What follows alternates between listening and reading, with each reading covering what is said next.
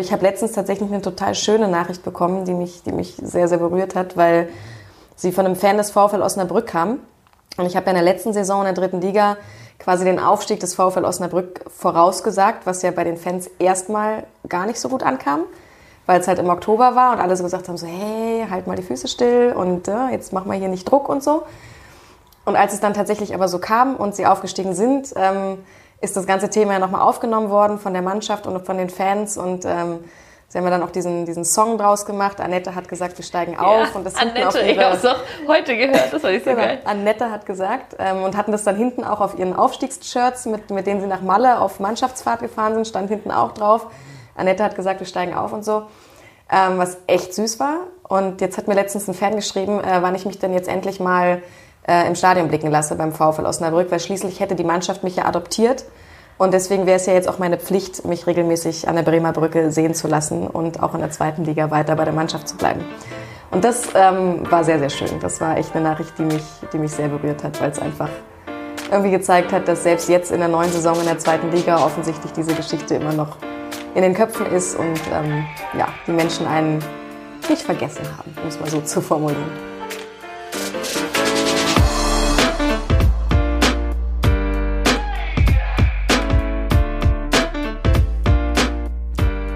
Moin, meine lieben Schweinebacken und herzlich willkommen zu einer neuen Runde von Team Lisa. Heute ist Mannschaftsmitglied Nummer drei am Start und das ist meine sehr geschätzte von mir und ehemalige Kollegin Annette Sattler. Ihr werdet im Gespräch wahrscheinlich merken, dass wir eine besondere Verbindung haben, beziehungsweise dass unsere Bekanntschaft auf ähm, einem besonderen Erlebnis irgendwie basiert. Und deswegen, vielleicht deswegen, aber vielleicht auch, weil Annette einfach so cool ist, ist das Gespräch ähm, wirklich mega offen und ehrlich geworden. Ich hoffe oder habe selber nochmal gedacht, so beim Durchhören, dass es vielleicht ein besonders ähm, inspirierendes Gespräch für euch sein könnte. Eine besondere Folge, die vielleicht noch ein bisschen mehr zum Nachdenken irgendwie anregt. Wir reden viel über so das ähm, Verhältnis von Männern und Frauen im Arbeitsumfeld und so die Rollenverteilung klassisch und hoffentlich neumodisch quasi. Bin sehr gespannt, was ihr dazu sagt. Ich äh, kann mir fast vorstellen, dass es auch an vielen Ecken ein bisschen anecken wird. Ja, aber natürlich reden wir auch darüber, wie sie zu ihrem Job gekommen ist, wie sie ihre Position, die sie heute innehat, äh, geschafft hat, wie sie dahin gekommen ist und dann immer wieder darüber, was Selbstbewusstsein für sie bedeutet. Das spielt wirklich eine große Rolle in dieser Folge. Wir reden auch viel über Werte, wir reden ähm, über Stress, was für sie im Leben wirklich wichtig ist. Also ihr seht schon, das ist alles so ein bisschen übergeordnet natürlich. Wir werden aber auch ähm, technisch wir reden über ihren Job als Moderator, ähm, was man so macht, was zu den Aufgaben gehört, welches Team eigentlich noch da im großen Drumherum gestrickt ist. Und ja, deshalb hoffe ich, dass für viele was dabei ist. Ich möchte euch jetzt schon mal darauf hinweisen, dass für mich ganz besonders der Head Coach für sie ist. Da teilt sie eine ganz besondere Erfahrung mit uns und ich bin ihr unglaublich dankbar dafür. Deswegen passt da ganz besonders auf. Und sonst möchte ich Sie jetzt schon mal zitieren hier am Anfang, Ihr Pep Talk am Ende. Da sagt sie unter anderem, traut euch, keiner von uns kann die Dinge alleine regeln und das ist so schön. Perfekt für, für mein Projekt hier, für Team Lisa. Darum geht's, Leute. Keiner kann die Dinge alleine regeln. Deswegen sollten wir hier ein geiles Team sein. Deswegen meldet euch wie immer mit Feedback, mit Anregungen, mit Meinungen, mit Whatever You Felt While Hearing. Und jetzt geht's los und vielleicht noch eine kleine Vorwarnung. Ihr kennt mich vielleicht jetzt schon. Ich habe das Wort geil so überdurchschnittlich und inflationär benutzt. Es tut mir leid. Ähm, verzeiht mir das Ding.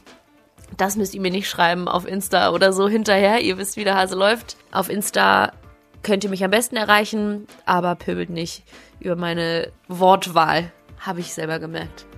Aber jetzt geht's los. Viel Spaß mit Annette Sattler. Tschüss.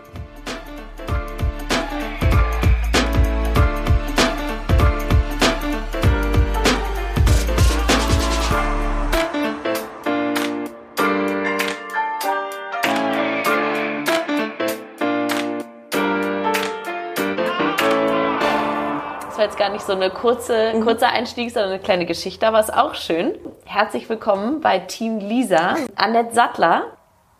Erstmal muss ich mich bedanken für deine Zeit, dass du Bock hast Sehr, sehr mitzumachen. Und die erste Rubrik, mit der ich immer starte, ist ähm, wie so ein bisschen so eine FIFA-Karte, Mhm. Stats. Und du sollst dich bitte vorstellen, sodass der Zuhörer oder die Zuhörerin ähm, einen Touch kriegt dafür, Mhm. wer du bist, was du machst, was der VfL, VfL Osnabrück mit dir zu tun hat. Das stimmt. Sollte Und, man ähm, erklären. ich würde sagen, du schießt jetzt einfach mal los. Ich bin Annette, 36 Jahre alt, ähm, bin jetzt seit 16 Jahren, ja, seit 16 Jahren äh, Sportjournalistin, freiberufliche Sportjournalistin. Also bin damals direkt von, aus dem Abi quasi in die, in die Selbstständigkeit, in die Freiberuflichkeit gegangen.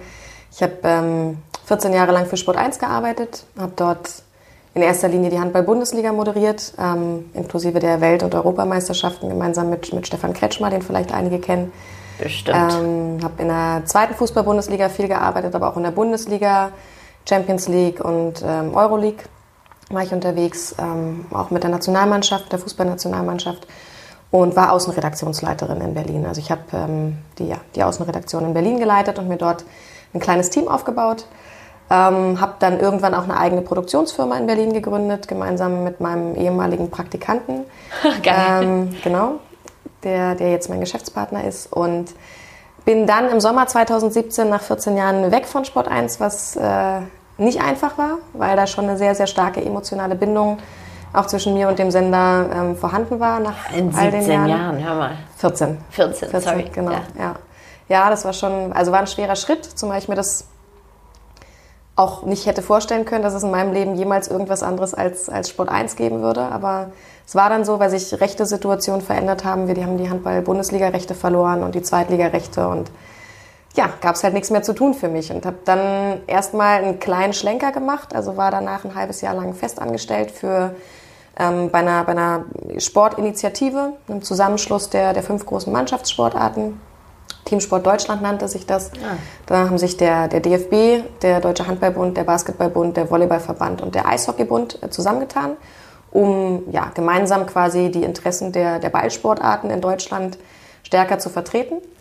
Ähm, und habe da aber relativ schnell gemerkt, dass offensichtlich das Thema Festanstellung äh, für einen Freigeist wie mich, der 14 Jahre selbstständig gearbeitet hat und Interesting, wundervoller genau, Punkt. dass ja. das irgendwie, irgendwie nicht funktioniert und sich irgendwie nicht richtig anfühlt. Also der Job war toll, ähm, das Umfeld war toll, die Aufgaben waren toll, die Chefs waren toll, das war alles, eigentlich war alles perfekt.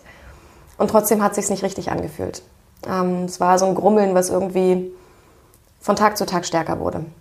Und auch relativ früh schon, also wirklich schon seit einer, äh, nach einer Woche im neuen Job ging dieses Grummeln los und es wurde von Tag zu Tag stärker. Und dann habe ich nach drei Monaten die Entscheidung getroffen, diesen Job wieder zu kündigen, diese Festanstellung. Wow.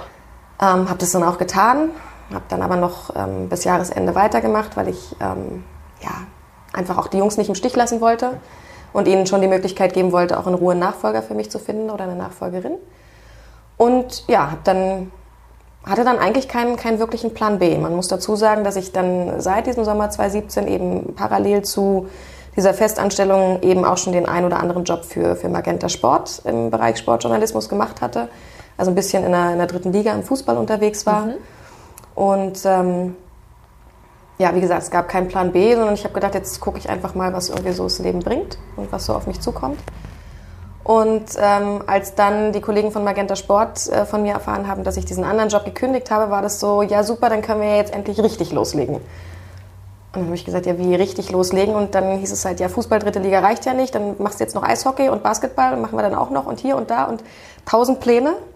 Und dann war ich plötzlich nach einem kurzen Schlenker in eine andere Welt wieder voll drin im Sportjournalismus und habe auch relativ schnell festgestellt, dass, dass das ist, wo ich zu Hause bin und wo ich hingehöre und ähm, das einfach das ist, was mich glücklich macht. Und ja, deswegen bin ich jetzt wieder Sportjournalistin, Sportmoderatorin in den drei Sportarten eben Fußball, dritte Liga, Basketball und Eishockey und glücklicher als jemals zuvor mit dem, was ich tue. Was für ein Auftakt. Das äh, schlä- wirft natürlich sehr viele Fragen auf. Ich hoffe, ich äh, kriege das jetzt auch alles so ein bisschen geordnet noch ähm, hier unter. Ich würde versuchen, das chronologisch so ein bisschen abzuarbeiten. Ganz interessant finde ich es, dass du als erstes Mal direkt nach dem Abi in die Selbstständigkeit gegangen bist. Ich bin persönlich jetzt seit einem Jahr selbstständig mhm. im gleichen Feld und äh, fand es jetzt schon einen krassen Schritt für mich. Aber wenn ich mir vorstelle, direkt nach dem Abi den Schritt zu wagen in ja auch eine sehr unsichere äh, ja, Zukunft, wenn man dann mhm. so möchte, ähm, würde ich gerne wissen, was hat dich dazu bewogen und wie bist du dann so schnell in den Sport gekommen? Es war eigentlich alternativlos. Also es, es gab gar keinen anderen Weg, als es so zu machen. Und ich war ich habe immer ist schon. Das so? Ja, ja, ja. Also es war damals so, ich habe ich habe relativ früh gewusst, dass ich, dass ich irgendwas mit Sport machen will. Also der Journalismus war da noch gar nicht so sehr da, sondern ich habe ähm, Sport war halt immer irgendwie mein Lebensmittelpunkt. Ich war im Handballverein, habe dort gespielt, habe aber auch äh, gleichzeitig ähm, die Minis in diesem Verein trainiert. Ich war Pressesprecherin in diesem Verein, habe internationale Jugendturniere organisiert. Ich poppe dir noch mal kurz am Mikro. Ich hoffe, ja, es raschelt nicht. Ja. Ähm, habe äh, als Schiedsrichterin in diesem Verein gearbeitet, am Kampfgericht gesessen. Also mein ganzes Leben drehte sich eigentlich seit meinem zwölften Lebensjahr spätestens, ich habe vorher schon angefangen Handball zu spielen, aber so mit zwölf kamen dann so diese, diese Zusatzaufgaben dazu. Mhm. Er drehte sich eigentlich alles immer nur um Handball. Das war auch Zufall? Du bist äh, zufällig irgendwie in diesen Handballverein gekommen oder hattest du in der Familie dann Background nee, oder irgendwas? Nee, gar kein, gar kein Background. Da stand eines Tages äh, stand ähm, eine, eine etwas ältere Handballtrainerin, die auch äh, heute noch in diesem Verein unterrichtet, obwohl sie mittlerweile, glaube ich, 150 Jahre alt ist. Also sie war damals Mindestens schon 150. ähm, stand bei uns im, im Kindergarten und ähm, hat gefragt, wer Lust hat, zum Handball zu gehen. Und da all meine Mädels, mit denen ich so eng war, ähm, die Hand gehoben haben, habe ich dann halt auch die Hand gehoben, weil wenn die da hingehen, gehe ich ja, da halt ja. auch hin. So. Und dann sind wir da halt hinmarschiert im Alter von sechs Jahren und haben halt angefangen, Handball zu spielen. Und Viele sind gegangen über die Zeit, aber ich bin irgendwie, auch wenn ich nie die begnadete Handballerin war, aber es war, ich habe mich da wohl gefühlt. Ähm, es war wie, wie so eine Zweitfamilie halt irgendwie auch, so ein Anlaufpunkt. Und ja, dadurch, dass ich aber eben nie die Granate auf dem Feld war ähm, und trotzdem aber ein Mensch bin, der sich beweisen will, habe ich mir halt relativ schnell so Aufgaben neben dem Spielfeld eben gesucht. Also mit, mit äh, zwölf habe ich angefangen, als Co-Trainerin bei den Minis zu arbeiten, die ich dann mit 15, glaube ich, äh, selbstständig übernommen habe. Also wow. 60 Kinder zweimal die Woche Gosh. und denen Handballspielen beigebracht. Kann ich mir überhaupt nicht vorstellen. Ja, es war, es war auch eine heftige oh. Zeit. Ja, okay. So, ähm, ja, es kostet schon, kostet schon Nerven. Oh, und da wächst man, glaube ich, auch in Lichtgeschwindigkeit. Ja, absolut. Ja, das, das Coolste daran, und das sage ich heute rückblickend betrachtet immer, ist, dass du natürlich als junges Mädchen, wenn du in so einem Konstrukt unterwegs bist und, und eben auch dann verantwortungsvolle Aufgaben übernimmst, wie beispielsweise internationale Jugendturniere zu organisieren oder, oder die Pressearbeit für den Verein zu machen. Oder ich war dann auch irgendwann Jugendsprecherin vom Handballverband Brandenburg, also quasi die, die Stimme der kompletten Brandenburger Handballjugend, deren Interessen zu vertreten. Und du stehst da als 15-, 16-jähriges Mädchen, siehst aus wie zwölf, weil ich schon immer irgendwie kleiner war und immer jünger aussah als alle anderen und erzählst erwachsenen Männern etwas. Erzählst ihnen von der Idee, von dem Konzept. Mhm. Und die gucken dich an und sagen, jo, genau so machen wir es. Daran wächst du so unfassbar. Das ist, das ist so ein, so ein Energiebooster, wenn du in so jungen Jahren schon merkst, okay, du wirst gehört, ähm, sie folgen dir auch ein Stück weit. Und ähm, letztendlich wird das, was du dir überlegt hast, umgesetzt ohne dass darüber irgendwie diskutiert wird oder ohne dass irgendwie gesagt wird, ja, was, was soll jetzt hier uns ein kleines Mädchen erzählen? Das war, ich bin mit diesen, mit diesen Vorurteilen gegenüber Frauen und Mädchen irgendwie nicht aufgewachsen, weil ich sie wahrscheinlich ohne es zu wissen von vornherein wegschieben konnte durch die, durch die Art, wie ich war und durch die Dinge, die ich gemacht habe. Also, Mega geil. Das, dafür bin ich sehr, sehr dankbar, ähm, diese Erfahrung gemacht zu haben. Und das hat mich, glaube ich, letztendlich dann auch zu dem, zu dem Menschen gemacht, der ich heute bin und dazu geführt, dass ich vor vielen Situationen, vor denen ich vielleicht rückblickend betrachtet hätte Angst haben sollen, keine Angst hatte, sondern es einfach gemacht habe. Wie zum Beispiel in die Freiberuflichkeit dann direkt genau. nach dem Abi zu gehen? Genau, zum Beispiel. Hast du also, dann auch nicht studiert, keine doch, Ausbildung doch, ich hab, gemacht? Doch, ich habe nebenbei studiert. Also es war mhm. so, dass ich dann, ähm, ich habe dann immer in den, in den Schulferien Praktika gemacht ähm, im Bereich Sport und dann irgendwann kristallisierte sich halt raus, okay, Worte und Schreiben und so, das ist Kommunikation, ist so meins.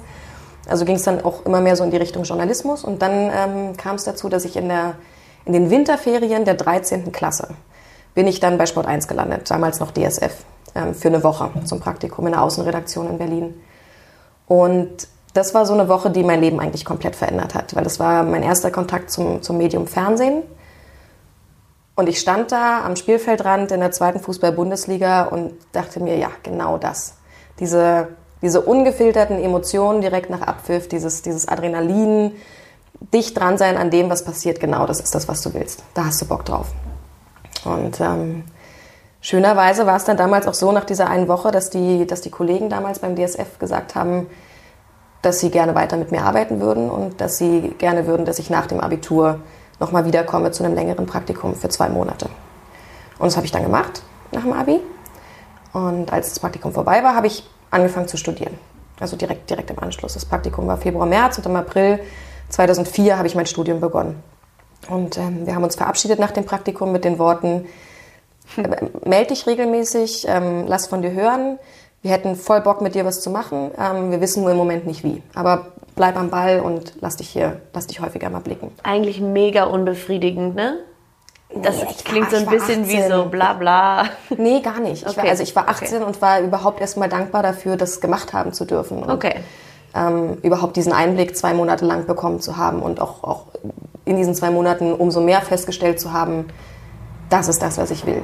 So. Und ähm, habe dann angefangen zu studieren und bin halt regelmäßig da in der Redaktion vorbeigefahren und habe mal Kaffee mitgebracht oder mal Kuchen oder so und mich einfach halt, wie Sie gesagt haben, blicken lassen. Blicken lassen, wow. Und ein halbes Jahr später war es dann soweit. Das war dann im Oktober ähm, 2003. Da kam dann der Anruf so, jetzt haben wir was für dich. Und es war ein ganz, ganz einfacher, easy Job als, als Matz-Redakteurin. Ähm, also quasi als, als Bindeglied zwischen Kommentator und, und Cutter, der die Spielberichte zusammenfasst. Ähm, ich wollte gerade sagen, Mats, müssen wir vielleicht nochmal kurz genau, erläutern. Genau, also der Kommentator sitzt im Stadion, schaut das Spiel. Ähm, und ich als Mats-Redakteur bin quasi seine rechte Hand und äh, baue mit dem, mit dem Cutter zusammen im Schnitt den Highlight-Spielbericht, den der Kommentator dann später vertonen will. Also die fünf Minuten, die das Wichtig, Wichtigste des Spiels zusammenfassen. Das war so, das war mein erster Job ähm, in dieser Branche. Und als es dann das erste Mal zum Thema Abrechnung und so weiter kam, stellte ich halt fest, ähm, dass ich jetzt plötzlich selbstständig bin, ohne es eigentlich gemerkt zu haben. Also es war dann, ich war dann plötzlich Freiberuflerin. Weil ich hatte ja, es war ja kein fester Arbeitgeber, ich hatte ja keine Festanstellung beim DSF, sondern ich wurde punktuell gebucht. gebucht. War mhm. mal hier bei dem Spiel, mal bei dem Spiel. Also halt plötzlich mittendrin in der Selbstständigkeit, ohne es eigentlich gewollt oder drüber nachgedacht zu haben. Und dann habe ich gesagt, okay, dann ist das jetzt halt so. Dann machen wir das jetzt mal. Verstehe. Und ähm, ja, hab dann Klassisch reingerutscht. Ja, voll, voll was, was, also mir war damals auch nicht bewusst, dass das jetzt quasi meine, mein Lebensweg ist, sondern es war für den Moment, ich war einfach dankbar dafür, dabei sein zu dürfen und meine Erfahrungen sammeln zu dürfen. So. Ja, und dann hat sich das so parallel zum Studium irgendwie Jahr für Jahr weiterentwickelt. Dann ähm, habe ich irgendwann die ersten redaktionellen Drehs auch gemacht unter der Woche für, für die tagesaktuellen Formate. War in der Bundesliga beim Training im Einsatz, habe Interviews geführt. Ähm, dann irgendwann auch Interviews in der zweiten Liga ähm, direkt am Spielfeldrand nach dem Spiel geführt. Also irgendwie wurden so die Aufgaben von Jahr zu Jahr mehr und die Verantwortung wurde von Jahr zu Jahr größer. Und so bin ich halt immer weiter in diese Freiberuflichkeit und Selbstständigkeit reingerutscht, parallel zum Studium. Und ja, so hat sich das entwickelt. Also wirklich so klassisch äh, Step by Step, Learning by Doing. Und mega interessant, weil über dem Berufsbegriff, über der Berufsbezeichnung Fernsehmoderatorin schwebt natürlich immer so ein bisschen was Zauberhaftes irgendwie, wenn ich das jetzt so nennen darf, ne? So was ganz Magisches ist vielleicht besser zu sagen, mhm. so was ähm, Besonderes irgendwie hat auch was mit Unantastbarkeit so ein bisschen mhm. zu tun. Und ähm, ich glaube, du hast Kommunikationswissenschaft mhm. und BWL studiert, genau. ähnlich wie ich übrigens. Ich hatte ja. im Nebenfach Psychologie noch. Oh, sehr spannend. Aber ähm, super interessant zu hören, dass es scheißegal ist, was du studiert hast, weil du, bevor du dein Studium begon begonnen hast, schon auf dem Weg genau. warst. Genau. Und ganz oft wird ja gefragt, so, boah, und wie wird man das? Und äh, ne, was muss man machen so? Praxis. Einfach Praxis. Das ist das, was ich den Leuten immer wieder sage. Es ist völlig egal.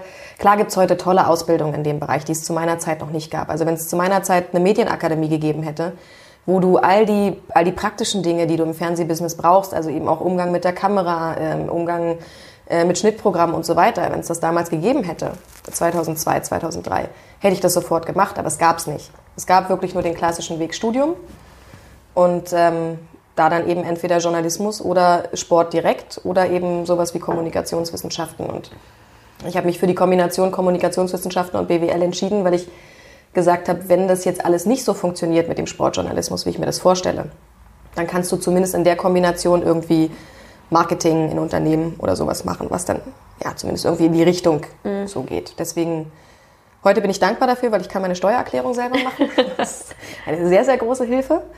Ähm, aber ansonsten brauche ich dieses BWL-Studium heute eigentlich nicht mehr. Aber auch ehrlich gesagt das Kommunikationswissenschaftenstudium nicht. Also ich habe in diesem Studium also nichts gelernt. Mein, nein, danke. So, das war an dieser Stelle nochmal an alle Girls ja. und Boys da draußen. KW bringt also nichts. Nee, also ich glaube, es ist gut zu studieren, weil du mhm. den Umgang, also A, lernst du den Umgang mit anderen Menschen. Du kommst so aus deiner kleinen Blase, yes. wo du dein Abi gemacht hast und zur Schule gegangen bist. Voll. Kommst du halt raus und kommst plötzlich mit Menschen zusammen, die von überall aus Deutschland verteilt kommen oder auch aus der Welt verteilt. Und das äh, erweitert natürlich deinen Horizont unfassbar. Und du lernst natürlich, du lernst selbstständiges Arbeiten, du lernst dich selbst zu organisieren.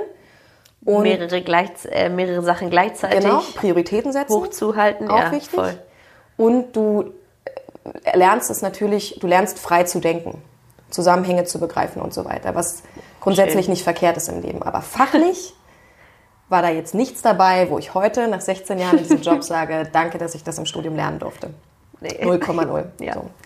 Das war tatsächlich alles Praxis und ähm, dafür bin ich wahnsinnig dankbar, weil ich viele Mitkommilitonen gesehen habe in dem Studium, die halt vor sich hin studiert haben und tolle Masterarbeit, tolle, ähm, wie hieß das, Hausarbeiten mhm. geschrieben haben und tolle Klausuren, immer 1-0, 1-0, 1-0 aber eigentlich überhaupt nicht wussten, was sie damit anfangen sollten. Und für mich war immer klar, ich habe dann vielleicht mal die eine oder andere Vorlesung geschwänzt, weil halt der Anruf vom DSF kam, hey Annette, du musst sofort nach Jena, da wird heute der Trainer entlassen.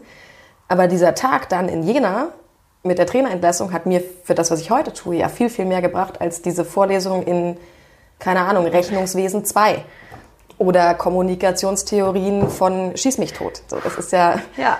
Ist ja Bullshit. Ne? Also du brauchst wenn Menschen diesen Job machen wollen, alles, was irgendwie mit Medien, Journalismus und so weiter zu tun hat, dann rein da, sammelt eure Erfahrungen. Und das ist heute ja noch viel, viel einfacher als, als vor 16 Jahren, als ich angefangen habe. Es gibt mittlerweile so viele Möglichkeiten für kreative Leute, sich, ähm, sich auszutoben und sich der Öffentlichkeit zu zeigen in Form von Podcasts, in Form von Blogs, in Form von. Ja, es ist also macht einfach. Und selbst wenn es am Anfang nur für drei Leute tut, aber darum geht es nicht. Es geht darum, irgendwann vor einem Chef zu stehen, von dem du ein Praktikum willst oder was auch immer, und zu sagen, hier, das ist meine Arbeit. Scheißegal, ob es drei Leute gelesen oder gehört haben oder 3000.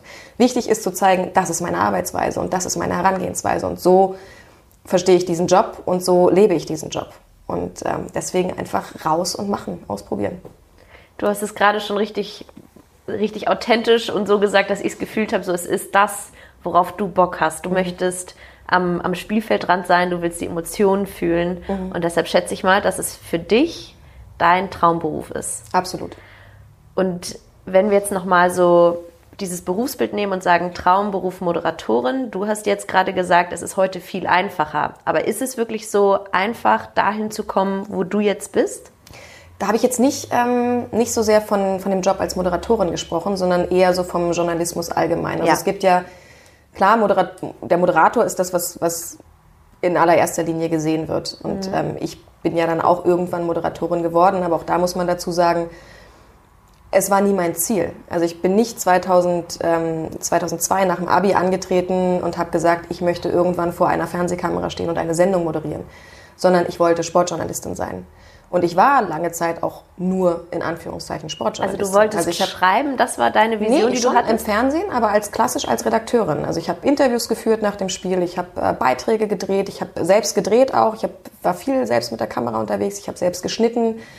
Ähm, ich war eine klassische Redakteurin und irgendwann 2009 kam dann jemand, der ein Interview von mir gesehen hat in, in der Bundesliga ähm, mit, mit Tim Wiese von Werder Bremen Ach, nach dem Spiel gegen The Machine. Hertha. Ja, genau.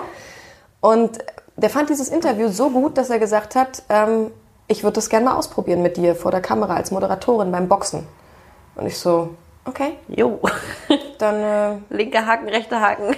machen wir das jetzt mal. Es passt insofern ganz gut, weil ich ähm, zwei Jahre lang für einen Boxstall auch gearbeitet habe während meines Studiums Ach, und für die, die die englische PR gemacht habe. Ähm, Also quasi die deutschen Pressemitteilungen ins Englische übersetzt für den englischen Markt. Also jetzt nichts, nichts Außergewöhnliches, aber ich war dadurch halt eben auch viel bei den Boxkämpfen und hatte zumindest so ein bisschen einen Einblick in diese Branche und so ein bisschen Ahnung von dem, was da passiert. So und habe dann gesagt, ja okay, dann machen wir das jetzt mal. Und so kam ich zu meiner ersten Moderation. Also ich habe mich nie bewusst ähm, darum gekümmert, vor der Kamera stehen zu dürfen oder mich dafür beworben oder habe jeden zweiten Tag bei meinem Chefredakteur im Büro gesessen und gesagt, ich will, ich will, ich will. Sondern ich war mega happy mit dem, was ich zu dem Zeitpunkt gemacht habe. Und dann kam jemand und hat gesagt, jetzt probieren wir mal was Neues aus und machen mal den nächsten Schritt. Und ich habe gesagt, wie ich es halt immer bis zu dem Zeitpunkt in meinem Leben gemacht habe. Okay. Ja, okay. Let's go. Machen wir mal. Ja, geil. So. Und dann habe ich das gemacht und fand es logischerweise ganz furchtbar. Ähm, und habe mich geschämt. Logischerweise, why? Und, weil das ja irgendwie immer so ist, dass man. Also bei mir war das immer so, dass ich. Wenn ich Führen das, Sie bitte aus. Die Selbstverständlichkeit, mit der du das gerade beantwortet hast, die äh, liegt mir jetzt nicht so auf der Zunge. Ähm, ich bin nicht der Mensch, der. Ich bewundere Menschen, die eine hohe Selbstsicherheit haben. zu denen ich dich jetzt auch zählen würde. Mittlerweile vielleicht, wobei auch das, was man so nach außen transportiert, ja immer nicht so ganz korreliert mit dem, was so im Inneren. Also sagen wir es mal so, wenn ich das, was ich, was ich denke und fühle, jeden Tag nach außen posaunen würde, dann würden wahrscheinlich die Menschen denken, was ist denn mit der los? Also viel macht man ja mit sich selber irgendwie aus und ähm, ich habe relativ früh- früh festgestellt, dass es offensichtlich eine große Diskrepanz gibt zwischen dem, wie ich mich fühle und dem, wie ich nach außen hin wirke. Wofür ich übrigens auch unfassbar dankbar bin, weil in dieser Situation dieses Moderierens habe ich mich mega unsicher gefühlt, mega unsympathisch. Also ich fand, ich fand es einfach furchtbar schlecht, was ich da gemacht habe. Und habe mich wirklich geschämt dafür. Und bekam am nächsten Tag den Anruf vom Sender mit den Worten, es ist ja unfassbar, was du für eine Souveränität und Sicherheit vor der Kamera hast. Und ich so, what? Ernsthaft? Krank. Also völlige, ähm, Ja, Diskrepanz. völlige ne? Diskrepanz zwischen. Eigenwahrnehmung und Fremdwahrnehmung. Und das passiert mir tatsächlich auch heute noch sehr, sehr häufig. Nicht mehr ganz so krass wie damals. Also ich glaube, ich habe jetzt mittlerweile schon auch ein ganz gutes Gefühl dafür entwickelt, was ich kann und was ich nicht kann und wann die Dinge gut laufen und wann die Dinge nicht gut, gut laufen. Aber damals war das Hast du die Welt nicht mehr verstanden? Nee. Also ich dachte so, hä, ernsthaft jetzt? So. Und dann war das aber so und dann ähm, war das dasselbe Jahr, also das war glaube ich Mai 2009 oder so, dieser Boxkampf. Und im Sommer 2009 gab es dann zwei spannende neue Projekte ähm, beim DSF. Nämlich zum einen, ich war damals schon Außenredaktionsleiterin, muss man dazu sagen. 2007 bin ich das geworden. Also auch sehr, sehr jung. Ähm, was aber auch für mich natürlich nochmal so ein, ähnlich wie das Push. damals im Verein. Ne? Da steht ein kleines Mädchen und die darf jetzt eine Außenredaktion leiten mit, ich glaube, da war ich 25 oder so. Ähm, daran natürlich auch wieder irgendwie ein Stück weit gewachsen. Ja, und dann, wie gesagt, in diesem Jahr 2009, dieser Boxkampf. Und im Sommer kriegten wir dann zwei, zwei neue spannende Projekte, nämlich zum einen die Handball-Bundesliga und zum anderen ähm, das Projekt Liga Total, was, ähm, ich weiß nicht, der eine oder andere wird sich vielleicht, der aus dem Fußball kommt, daran erinnern. Ein gemeinsames redaktionelles äh, Projekt mit der Telekom, die ja auch heute mein Arbeitgeber oder mein Auftraggeber ist. Der Kreis hat sich geschlossen. Genau, Ja? es ging damals eigentlich schon los und jetzt schließt sich der Kreis. Ähm, Im Prinzip ein Konkurrenzprodukt zu Sky. Also wir haben die Fußball-Bundesliga ähm, live und in der Konferenz übertragen, nur nicht klassisch über den linearen TV-Weg, sondern über IPTV, was ja heute gang und gäbe ist, aber damals technisch gesehen eine absolute Innovation war. Und ähm, ja, dieser Boxkampf war dann quasi die Grundlage dafür, dass ich diese beiden Dinge machen durfte. Also dass Cool. die Redaktion zum einen entschieden hat, Annette ist Teil der Liga Total Redaktion, was jetzt nicht für jeden Sport 1 Mitarbeiter galt, sondern wirklich halt auch nur für ausgewählte Leute. Und habe dann da eben Live-Berichterstattung in der Bundesliga gemacht. Und gleichzeitig ähm, durfte ich plötzlich in, in meiner Sportart ähm, stehen und, und Sendungen moderieren. Für die man dich ja dann auch sehr ähm, kennt jetzt so, ne? Also Genau, mittlerweile ist das, glaube ich, schon für die meisten Leute die Verknüpfung. voll. Handball Annette und, Handball. Annette Sattler, genau. ja. Ja, und dann war ich plötzlich, ähnlich wie ich 2003 plötzlich selbstständig war, war ich 2009 plötzlich Moderatorin und dachte mir so, Moin.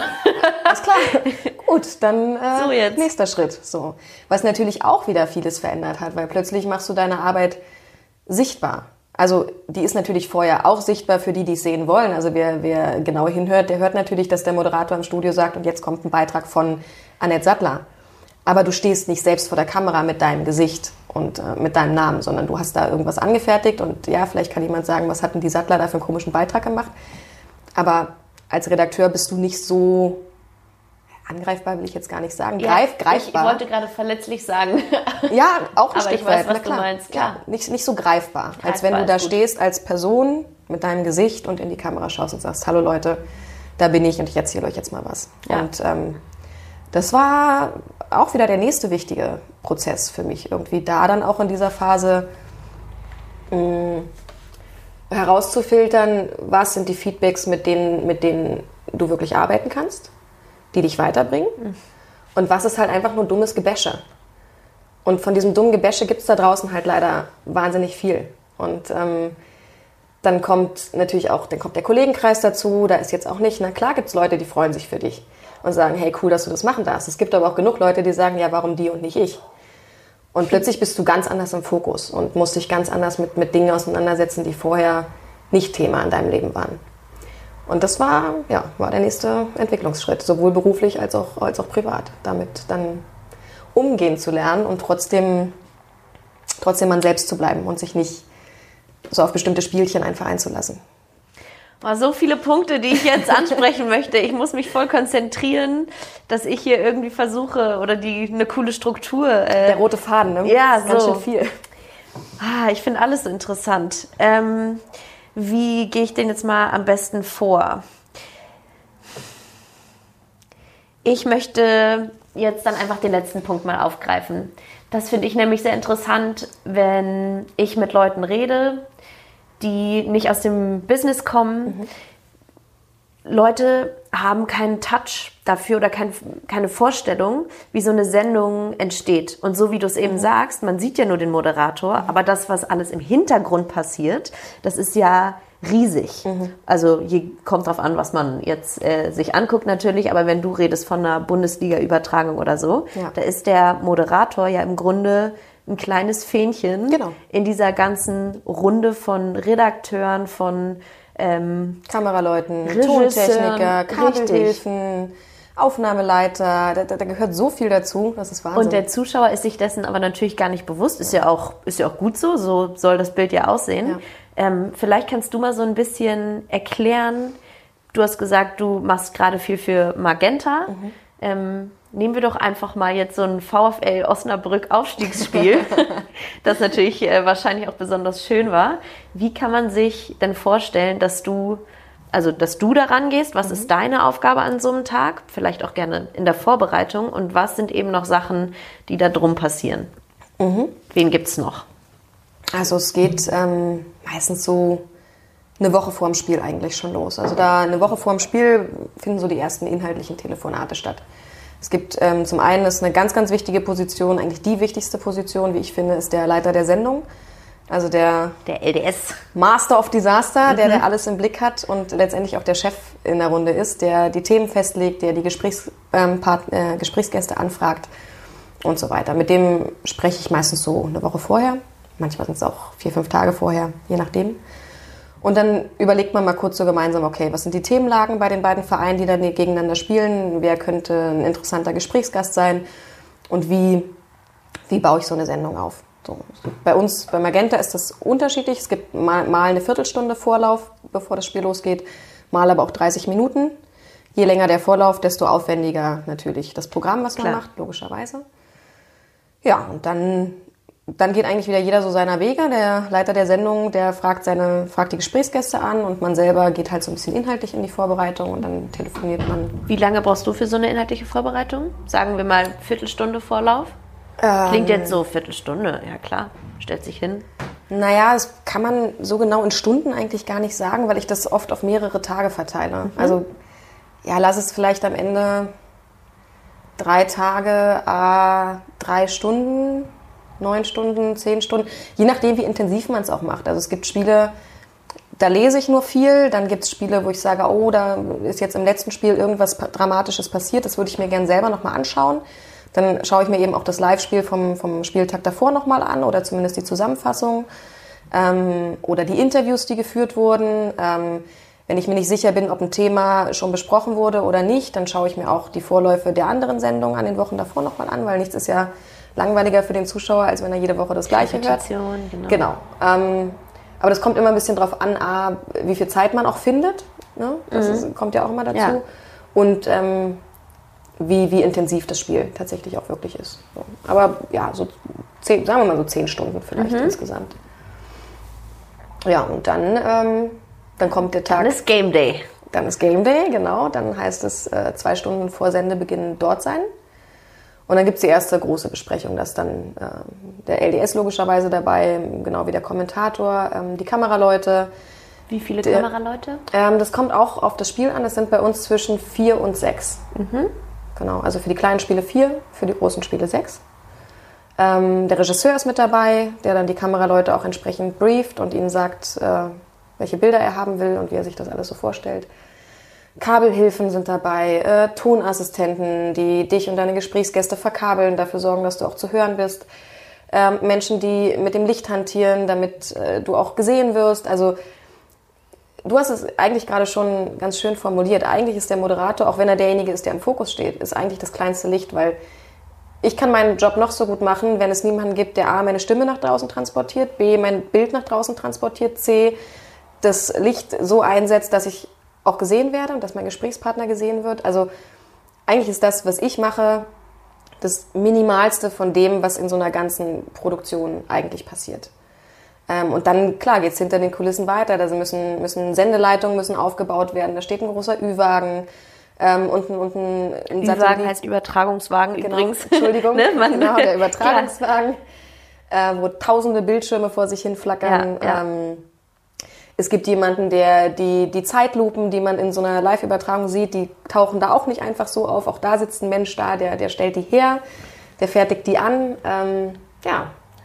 Und bis hin zu den Leuten, die im Sender sitzen, was jetzt in unserem Fall eben äh, hier in München ist, äh, Magenta Sport. Und diese ganzen Signale, die aus den einzelnen Stadien kommen, zusammenpacken und dafür sorgen, dass die halt dann auch wirklich rausgehen und bei Max Müller zu Hause auf dem Fernseher landen. Das Bei Maxi. Also für Maxi arbeiten dann locker mal 20 Leute Pro Spiel. Oder pro Spiel, Ja. genau. So, haben, samstags haben wir, soll ich kurz überlegen, zehn Spiele sind es pro Wochenende, eins Freitag, zwei Ja. Sonntag, eins Montag, also sechs. Ja, Sechs Spiele am Samstag sind dann halt schon mal ja, locker über 100, über 100 Leute, Leute am. Start. Voll. Genau. genau. Hatten wir jetzt so bis zum Vorlauf. Und dann Mhm. würde mich jetzt äh, im stellvertretend für die äh, Zuhörer nochmal interessieren. Dann setzt du dich, also Viertelstunde Vorlauf. Mhm. Ähm, Annette ist on air. Vorlauf ist wieder durch. Du setzt dich auf die Tribüne, guckst das Spiel. Was machst du in der Halbzeit? Was machst du hinterher? Wann ist für dich Ähm, Schluss? Genau, also wo ich sitze, ist äh, tatsächlich sehr wetterabhängig. Ja. Ich gebe das hier an dieser Stelle gerne mal zu. Ich bin ein, ich bin echt eine Pussy, was kalte Temperaturen betrifft. Ja, aber gut. Also eigentlich ist Bist du bei Fußball- mir genau an der richtigen Stelle, Fußball ist ne? eigentlich überhaupt nicht mein Sport. Ich verbringe wirklich diese, die, die Spiele äh, zwischen Oktober und März auf dem Übertragungswagen. Geil. Geil!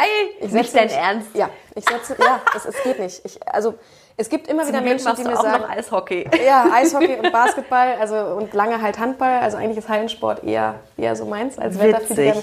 Ja, es, ist, es gibt immer wieder Leute, die mir sagen, ich muss nur die richtigen äh, Klamotten tragen. Ich habe alles probiert. Ich hatte die teuerste Skiunterwäsche, die teuersten Skijacken, Outdoor-Equipment. Also ich, ich könnte einen ganzen Outdoor-Laden aufmachen, hilft alles nichts. Geht Äh, Alles Bullshit. Ich friere einfach nach fünf Minuten.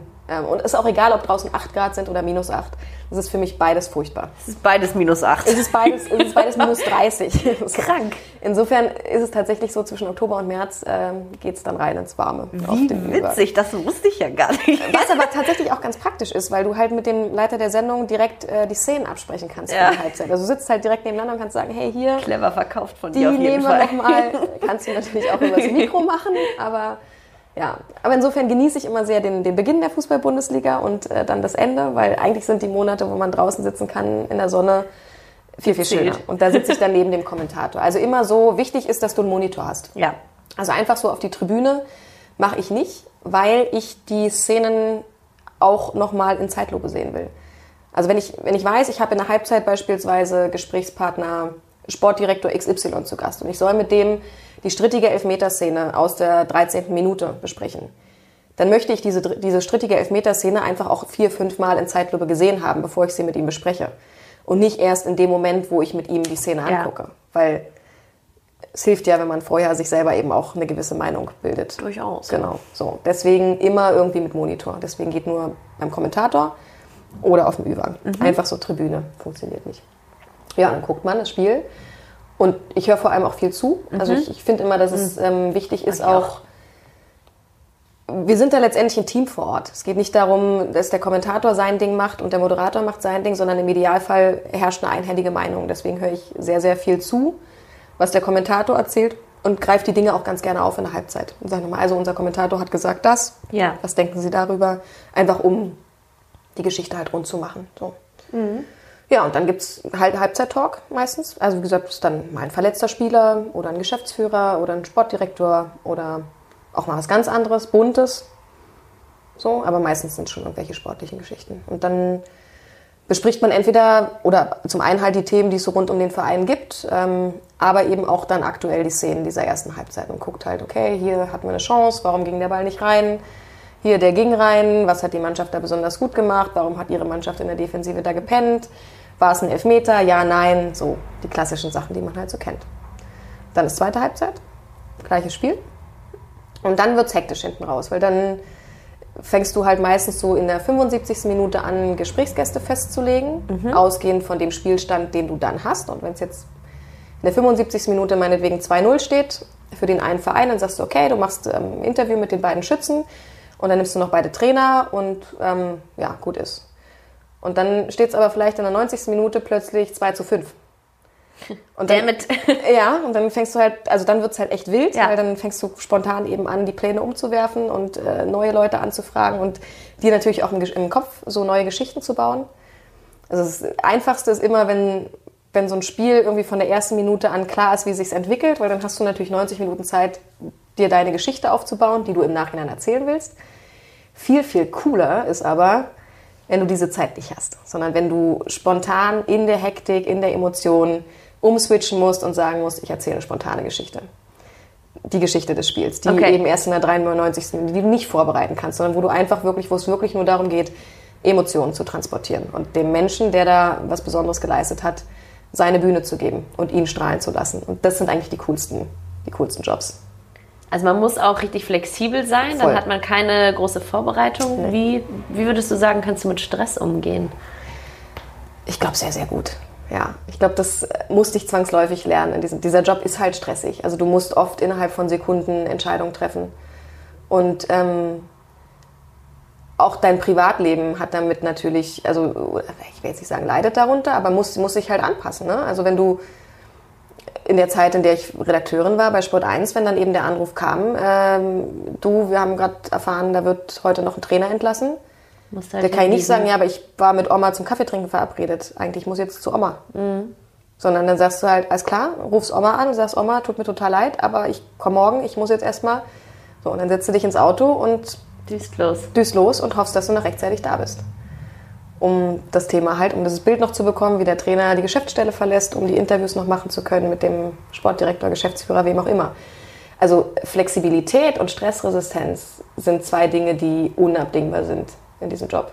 Wenn du vorher gesagt hast, so du musstest dich selber so ein bisschen entwickeln Mhm. und würdest gar nicht sagen, ähm, dass du so wie du von außen gesehen wirst oder wie dein Feedback ist, dich auch immer gefühlt hast. Wie ist das mit dieser Stressresistenz? Würdest du aber sagen, dass die schon immer da war? Weil für mich hat das auch ein bisschen was mit Selbstbewusstsein zu tun, weißt du? Also Selbstbewusstsein außen und fremd, das ist das gleiche, Eigen- und Fremdwahrnehmung, weiß schon, versus stressresistent. Ne? Du bist natürlich ruhiger und äh, eben resilienter quasi in dem Moment, in dem du dich selbstbewusst und stark fühlst, Ja, als wenn das nicht so ist. Ja, kommt sicherlich dazu. Ähm, hat aber auch extrem viel, und das war auch ein wichtiger Lerneffekt für mich, extrem viel mit Atmung zu tun. Uh, Ähm, Atmung ist ein ganz, ganz wichtiger tell Punkt. me more about that. Ja, es ist halt, äh, letztendlich lässt sich das ganz einfach zurückf zu- zurückführen auf die Zeit, in der wir im Urwald äh, gelebt haben. Wenn wir in einer, in einer Gefahrensituation waren, in einer Stresssituation, Szenenwechsel. genau, Szenenwechsel. Wir gehen zurück zu den Mammuts. Ähm, wenn der Körper in Gefahr ist oder sich selber in Gefahr sieht, schaltet er in diesen Stressmodus, in diesen, ne, äh, wie nennt sich's, Fight, Fight, Fight Fly, Mode? Fight, Fly or Die Mode. Uh. Also kämpfe dagegen, äh, renne weg oder stirb.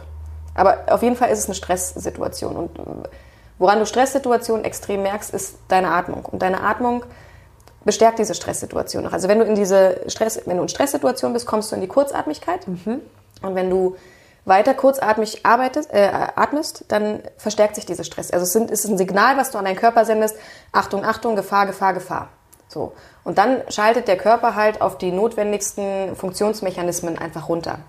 Wenn du aber in so einer Situation, wo du, wo du Angst hast, wo du unter Stress stehst, wo du nicht weißt, was auf dich zukommst, eben gegen diese Kurzatmigkeit, die ganz automatisch kommt, gegenarbeitest und dich bewusst dazu zwingst, ruhig zu atmen, tiefe Atemzüge zu nehmen, in den Bauch zu atmen und dich nicht dieser Kurzatmigkeit Geil, ich mach's halt jetzt gerade so voll mit. Siehst du? dann signalisierst du deinem, deinem Körper und deinem Gehirn, hey, es ist alles cool.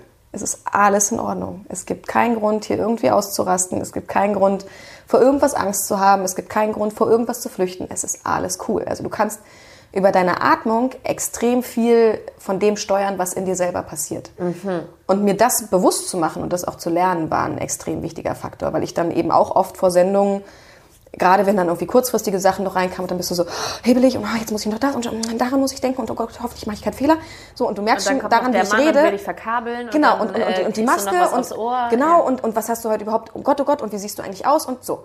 Und du merkst schon daran, wie ich rede, Ja, ja. Ne, du wirst, du wirst hektisch und deine Atmung wird auch hektisch. Ich gerade sagen, ich habe die Kurzatmigkeit auch gehört. Siehst du. Und du signalisierst deinem Körper einfach, näht, näht, näht, Alarmsignale. Und der sagt, okay, alles klar, alles runterfahren. Jetzt geht's nur noch darum, zu überleben. Und dann kannst du deinen Job nicht gut machen, weil dann bist du nicht entspannt, du bist nicht relaxed, du bist, du hast Ja. keine Ausstrahlung, sondern du bist, du stehst wie das Kaninchen vor der Schlange. Wenn man sich meine ersten Sendungen anguckt, moderationstechnisch, dann stand da ein Kaninchen vor der Schlange, was Oh. irgendwie versucht hat, da durchzukommen, ohne einen Fehler zu machen. ja. Und das war ein wichtiger Prozess. Also von irgendwie durchkommen hin zu die Sendung mit Leben füllen, der Sendung auch dein Stempel aufdrücken, der Sendung irgendwie ein Stück weit dein Gesicht geben, deine Stärken auch mit reinbringen. Also einfach, dass danach der Zuschauer sagt, ja, das war so eine typische Annette-Sendung. So, so ist sie halt, das ist ihre Art. So authentisch sein. Ich glaube, das, da, darauf bricht man es dann am Ende halt runter. Aber das ist ein Prozess, den, den ich auch lernen musste und den, glaube ich, alle lernen müssen und was auch viel mit Routine zu tun hat. Also je öfter du merkst, es kann dir eigentlich nichts passieren und selbst wenn du halt mal einen Fehler machst, so what?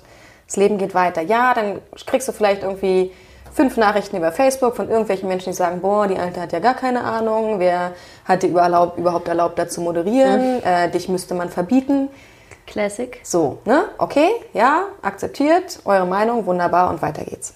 Die Welt dreht sich weiter. Und das ist eine ganz, ganz wichtige Erkenntnis, um in so eine gewisse Sicherheit reinzukommen. Ja. Atmung hast du jetzt als eine Methode Mhm. genannt, die du kontrollieren kannst, um dich in deinen Fokus zu bringen. Mhm. Hast du noch andere Tricks oder andere Methoden, die du verwendest? Vielleicht ja auch gar nicht nur am Game Day in einer Mhm. tatsächlichen Stresssituation, sondern äh, irgendwas, was dich ja langfristig auch vorbereitet oder beruhigt oder stärkt. Ich glaube, es geht bei allem, was man im Leben tut, immer darum, in dem Moment zu sein, in dem man es tut. Also ich stelle für mich, ich bin so ein, so ein Mensch, ich sitze dann am Schreibtisch und bereite irgendwas vor, irgendeine Sendung und dann fällt mir ein, ah, du hast ja in zwei Wochen hast du die Eventmoderation für Volkswagen, da musst du ja auch noch den und den anrufen und die Mail musst du noch schreiben und ah, oh, die Flüge für übernächste Woche und so buchen. Und dann bin ich ganz schnell weg mit meiner Aufmerksamkeit von dem, was ich tue. Und das sind dann auch so die Tage, wo du am Ende des Tages auf deinen Zettel guckst und sagst, ja, eigentlich habe ich gar nichts geschafft.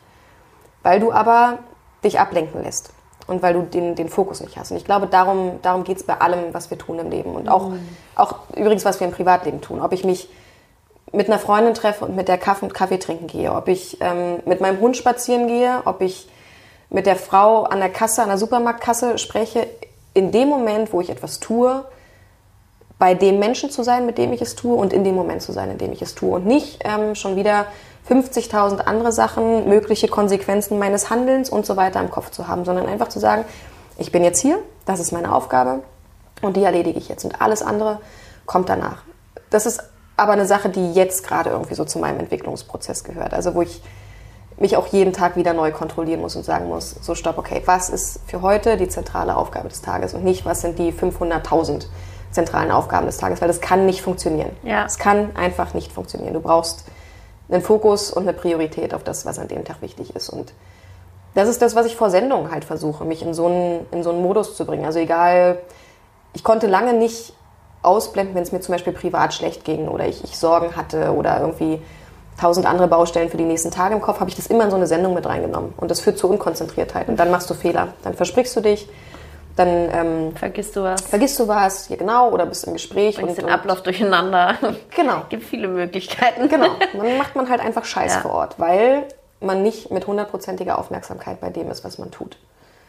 Und das, das zu lernen, ist, glaube ich, auch ein ganz, ganz wichtiger Schritt. So nach dem Motto, jetzt ist zwei Stunden lang diese Sendung und nur diese Sendung und alles andere kommt danach. Und da kann ich mich danach drum kümmern. Aber jetzt ist voller Fokus auf diesen Gesprächspartner, weil es übrigens auch, also so hat, das hat mir geholfen, das zu verstehen. Der Mensch, der dir da gegenübersteht, egal ob jetzt im, im Job, ein Gesprächspartner in der Moderation oder privat ähm, deine Oma, mit der du Kaffee trinkst, dieser Mensch hat es einfach, ja, hat es einfach verdient, dass du, seine, dass du ihm seine hundertprozentige Aufmerksamkeit gibst. Respekt. Das, genau, das möchtest du ja von jemandem auch, der sich mit dir unterhält. Also es gibt ja nichts Schlimmeres als diese Menschen, die dich fragen, ja, wie geht's dir? Und dann fängst du an zu erzählen und dann sind sie, du merkst richtig, am wie Handy. sie am Handy, gedanklich schon wieder woanders oder am Weggehen oder was auch immer. Das ist ja mega unbefriedigend, so eine Situation. Helle. Und deswegen, in dem Moment, wo man etwas Schön. tut, immer zu 100 Prozent. Be here now. Das äh, genau. versuche ich mich äh, ja. mit meiner besten Freundin manchmal immer, zu, manchmal immer, wow, zu erinnern, wenn wir ein bisschen durchdrehen. Ja, ist gut. Ist leichter gesagt, leider, als getan, ja, aber es ist schön. Nee, es hat ein Stück weit was damit zu tun, dass man seine Gedanken irgendwie kontrollieren muss und das ist nicht einfach. Also jeder, der der Mensch ist, der viel denkt. Ich würde dich da auch zu zählen. Ich glaube, ja, du bist auch jemand, der sehr viel denkt, Gott. auch Dinge zerdenkt. Ähm, Definitiv das ist schwer, das zu lernen. Also ja. wirklich in dem Moment zu sagen, so Gedankenbremse, stopp. Du bist jetzt mal ruhig da oben, ja, du kleiner so. Bastard. Ja. Jetzt einfach mal die Klappe und lässt mich meinen Job machen, verdammt nochmal. Ja. Und nachher kannst du wieder rumspinnen. Aber jetzt, jetzt nicht. Jetzt bin ich dran. Das ist ein, ja, ein Kampf gegen deine Gedanken, auch ein Stück Das weit. ist so the, the Mastery. Das ist ja. so das ganz oben. Annette, sag mir mal deine Top 3 Werte im Leben, im Umgang mit Menschen? Mhm. Ähm, Respekt vor jedem Menschen, egal was er tut, egal was er in seinem Leben erreicht hat, ähm, egal wie seine Geschichte ist. Respekt und äh, da würde ich mit reinnehmen auch noch ähm, Offenheit gegen, also Respekt und Offenheit gegenüber jedem Menschen. Also einfach Menschen so wie, nicht zu verurteilen. Ich wollte gerade sagen, genau. urteilslos sein, genau. ja. Urteilslos und wertfrei, wertfrei. auf jeden Menschen zuzugehen. ähm, ist, glaube ich, sehr, sehr wichtig. Äh, Loyalität ist mir persönlich extrem wichtig mhm. ähm, und zwar beidseitig. Also es, ähm, ich werde den Menschen, die damals der kleinen 18-Jährigen im Praktikum beim DSF eine Chance gegeben haben und gesagt haben, du machst das gut und jetzt lass uns mal weiterarbeiten. Für die würde ich mein Leben lang nachts um fünf aufstehen, wenn die mich anrufen. Ja, schön, geil. Ähm, und genau dasselbe erwarte ich dann aber auch andersrum von, von Menschen, die vielleicht durch meine Hilfe ihren Weg gegangen sind oder von Menschen, mit denen ich zusammenarbeite. Also ich kann intrigantes Verhalten auf den Tod nicht leiden und da ist bei mir dann auch relativ schnell Schluss. Wenn jemand sich nicht loyal verhält, dann streiche ich ihn relativ schnell aus meinem Leben, da gibt es dann auch kein Zurück. Und, was würden wir noch? Top 3 ist echt schwierig, ne? weil 3 ist so wenig. Ähm, Theoretisch haben wir auch schon drei. Ja, ne? das stimmt. Aber ja, Ehrlichkeit, aber das ist im Prinzip das gleiche wie Loyalität. Mhm. Also ich habe ähm, hab oder auch eben nicht Intrigen. Ich habe keinen Bock mehr, irgendwelche Geschichten zu erzählen ja. lassen, wenn jemand Mist macht, und sondern mir ehrlich sagen, hey, ich habe Mist gemacht und dann ist das auch okay. Aber angelogen zu werden, also ich, ich denke dann immer so, denkst du eigentlich, ich bin doof?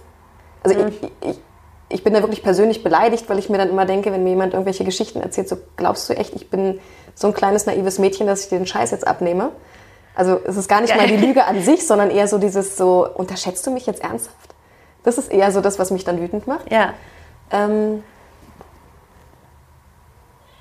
ja, und, und aber auch das ist eigentlich wieder Loyalität, so gegenseitige Unterstützung. Also Empowerment, das habe ich mir auch gerade genauso genau, äh, genau. aufgeschrieben. Ähm, genau. Also nicht nur, klar, es ist wichtig, seinen eigenen Weg im Leben zu gehen, aber was ist das für ein mega geiles Gefühl, etwas für jemand anderen tun zu können und jemand anderem helfen zu können auf seinem Weg. Das ist, finde ich persönlich, das Schönste, was es geben kann. So, wenn, wenn jemand vor dir steht und sagt, ey, danke für diesen Tipp oder danke für diesen Kontakt oder danke für das. Ähm, und du merkst, wie derjenige daran wächst und, und aufblüht und wie sehr der sich darüber freut. Das ist eigentlich irgendwie, finde ich persönlich, das schönste Gefühl, was man haben kann. Cool. Das, ähm, wenn man so dich vielleicht ein bisschen äh, auf den sozialen Kanälen auch verfolgt und so, da kann man schon sehen, dass das für dich auch immer ein Thema ist mhm. und äh, ohne jetzt vielleicht zu viel zu verraten, aber das ist auch eine Sache, die uns total verbindet. Ja. Du hast mich sehr unterstützt. Ähm, ich war diejenige, die zu dir kam, meinte, mhm. Mann, danke und einfach geil für den Support so. Ähm, ja, aber ich muss dazu auch sagen, mhm. also das hast du dir aber auch erarbeitet, diese Unterstützung. Weil was mich wahnsinnig beeindruckt hat, war, das war ungefähr ein Jahr lang, ein Jahr ist es jetzt her. Mhm. Du hast mich, wir kannten uns nicht. Und du hast mich angeschrieben und hast gesagt, hey Annette, ich habe hier ein Problem, kannst du mir dabei helfen? So, du machst den Job jetzt schon so lange, kannst du, hast du irgendeinen Tipp für mich? Und ich weiß noch, ich, ich war im Urlaub in Tel Aviv zu dem Zeitpunkt. Ich habe diese Nachricht gelesen, meine beste Freundin war dabei und ich habe sie angeguckt und gesagt, krass, also hier die Lisa Ramuschkat, die ich, wir, wir, kennen uns ja irgendwie eigentlich gar nicht und die hat mir jetzt gerade das und das geschrieben und dann guckte sie mich an und sagte, ja, wie gehst du jetzt damit um? Ich so, ja, natürlich helfe ich ihr. Und dann sagte meine beste Freundin, ja, aber warum? Du kennst sie doch gar nicht. Sag ich, ja, aber alleine, dass sie den, den Mut aufbringt, und gerade in dieser, in dieser Frauenbranche ist das nicht selbstverständlich, dass eine Frau zu einer anderen Frau geht und sagt, hey, ich mache mich jemand nackig vor dir, vor dir ich habe das und das Problem, ich kriege das und das nicht, nicht geschissen. Kannst du mir einen Tipp geben? Ging es dir vielleicht mal irgendwie ähnlich? Und genauso selbstverständlich ist es nicht, dass dann die andere Frau sich genauso nackig macht und sagt, ja, hey, ich kenne den ganzen Scheiß, äh, habe ich vor zehn Jahren genauso gehabt, das Problem. Ja, das und das fand ich toll. Also weil du da einfach über so eine Grenze drüber gegangen bist, die mich schon sehr, sehr lange in dieser Branche, gerade unter uns Frauen, stört. Mhm. Ne? Dieses fehlende Empowerment eben. Dass es oft halt leider so ist, dass, ähm, weil es eben eine männerdominierte Branche ist, wenn es dann mal eine Frau gibt, dass die dann nicht daran interessiert ist, noch mehr Frauen da reinzuholen, sondern sich ganz gerne diesen Sonderstatus als die eine Frau irgendwie behält und dann eher, wenn andere Frauen auf der Bildfläche auftauchen, die auch einen coolen Job machen, eher so ein bisschen stutenbissig unterwegs ist und sagt, ne, die beiße ich jetzt weg, weil die könnten mir ja gefährlich werden. Bullshit. Je mehr Frauen in diesem Job, umso besser. Das ist meine Beobachtung der letzten 16 Jahre. Und als ich vor 16 Jahren angefangen habe, gab es nicht viele Frauen in diesem Job. Und ich habe mir genau das gewünscht damals. Ich habe mir gewünscht, dass da irgendjemand ist, der vielleicht diesen Job schon ein paar Jahre länger macht und wo ich mal sagen kann, hey, ich habe das und das Problem. Ähm, wie gehst du damit um? Weil wir Frauen haben andere Herangehensweisen als die Männer und wir 100%. haben andere, eine andere Art, mit bestimmten Dingen und Problemen umzugehen. Und wir werden übrigens auch mit anderen Problemen konfrontiert in diesem Job als die Männer. Das kommt auch noch dazu. Also wir müssen da auch eigene Verhaltensweisen in bestimmten Situationen ähm, lernen. Da nützen uns die Männer gar nichts als. Also ich hatte auch viele männliche Mentoren, aber nie den weiblichen. Und der hat mir, glaube ich, manchmal schon ein Stück weit gefehlt. Und deswegen finde ich das toll, wenn junge Frauen eben diese Grenze überschreiten und sagen, ja, vielleicht kriege ich jetzt gleich auf die Schnauze, weil die nicht antwortet oder weil die mir schreibt, ey, was willst denn du jetzt? Oder löst deine Probleme alleine, ja, aber dieses Risiko nehme ich in Kauf und ich versuche es einfach. Und deswegen war, als ich diese Nachricht bekam, von vornherein klar, jo, wenn ich aus dem Urlaub zurück bin, telefonieren wir und dann gucken wir, ob ich dir irgendwie helfen kann. Ja, und das war übrigens auch geil, richtig gefreut, bis heute mega dankbar. Und wenn du aber so diese Stutenbissigkeit wieder ansprichst und so, ich, ich weiß noch nicht so genau,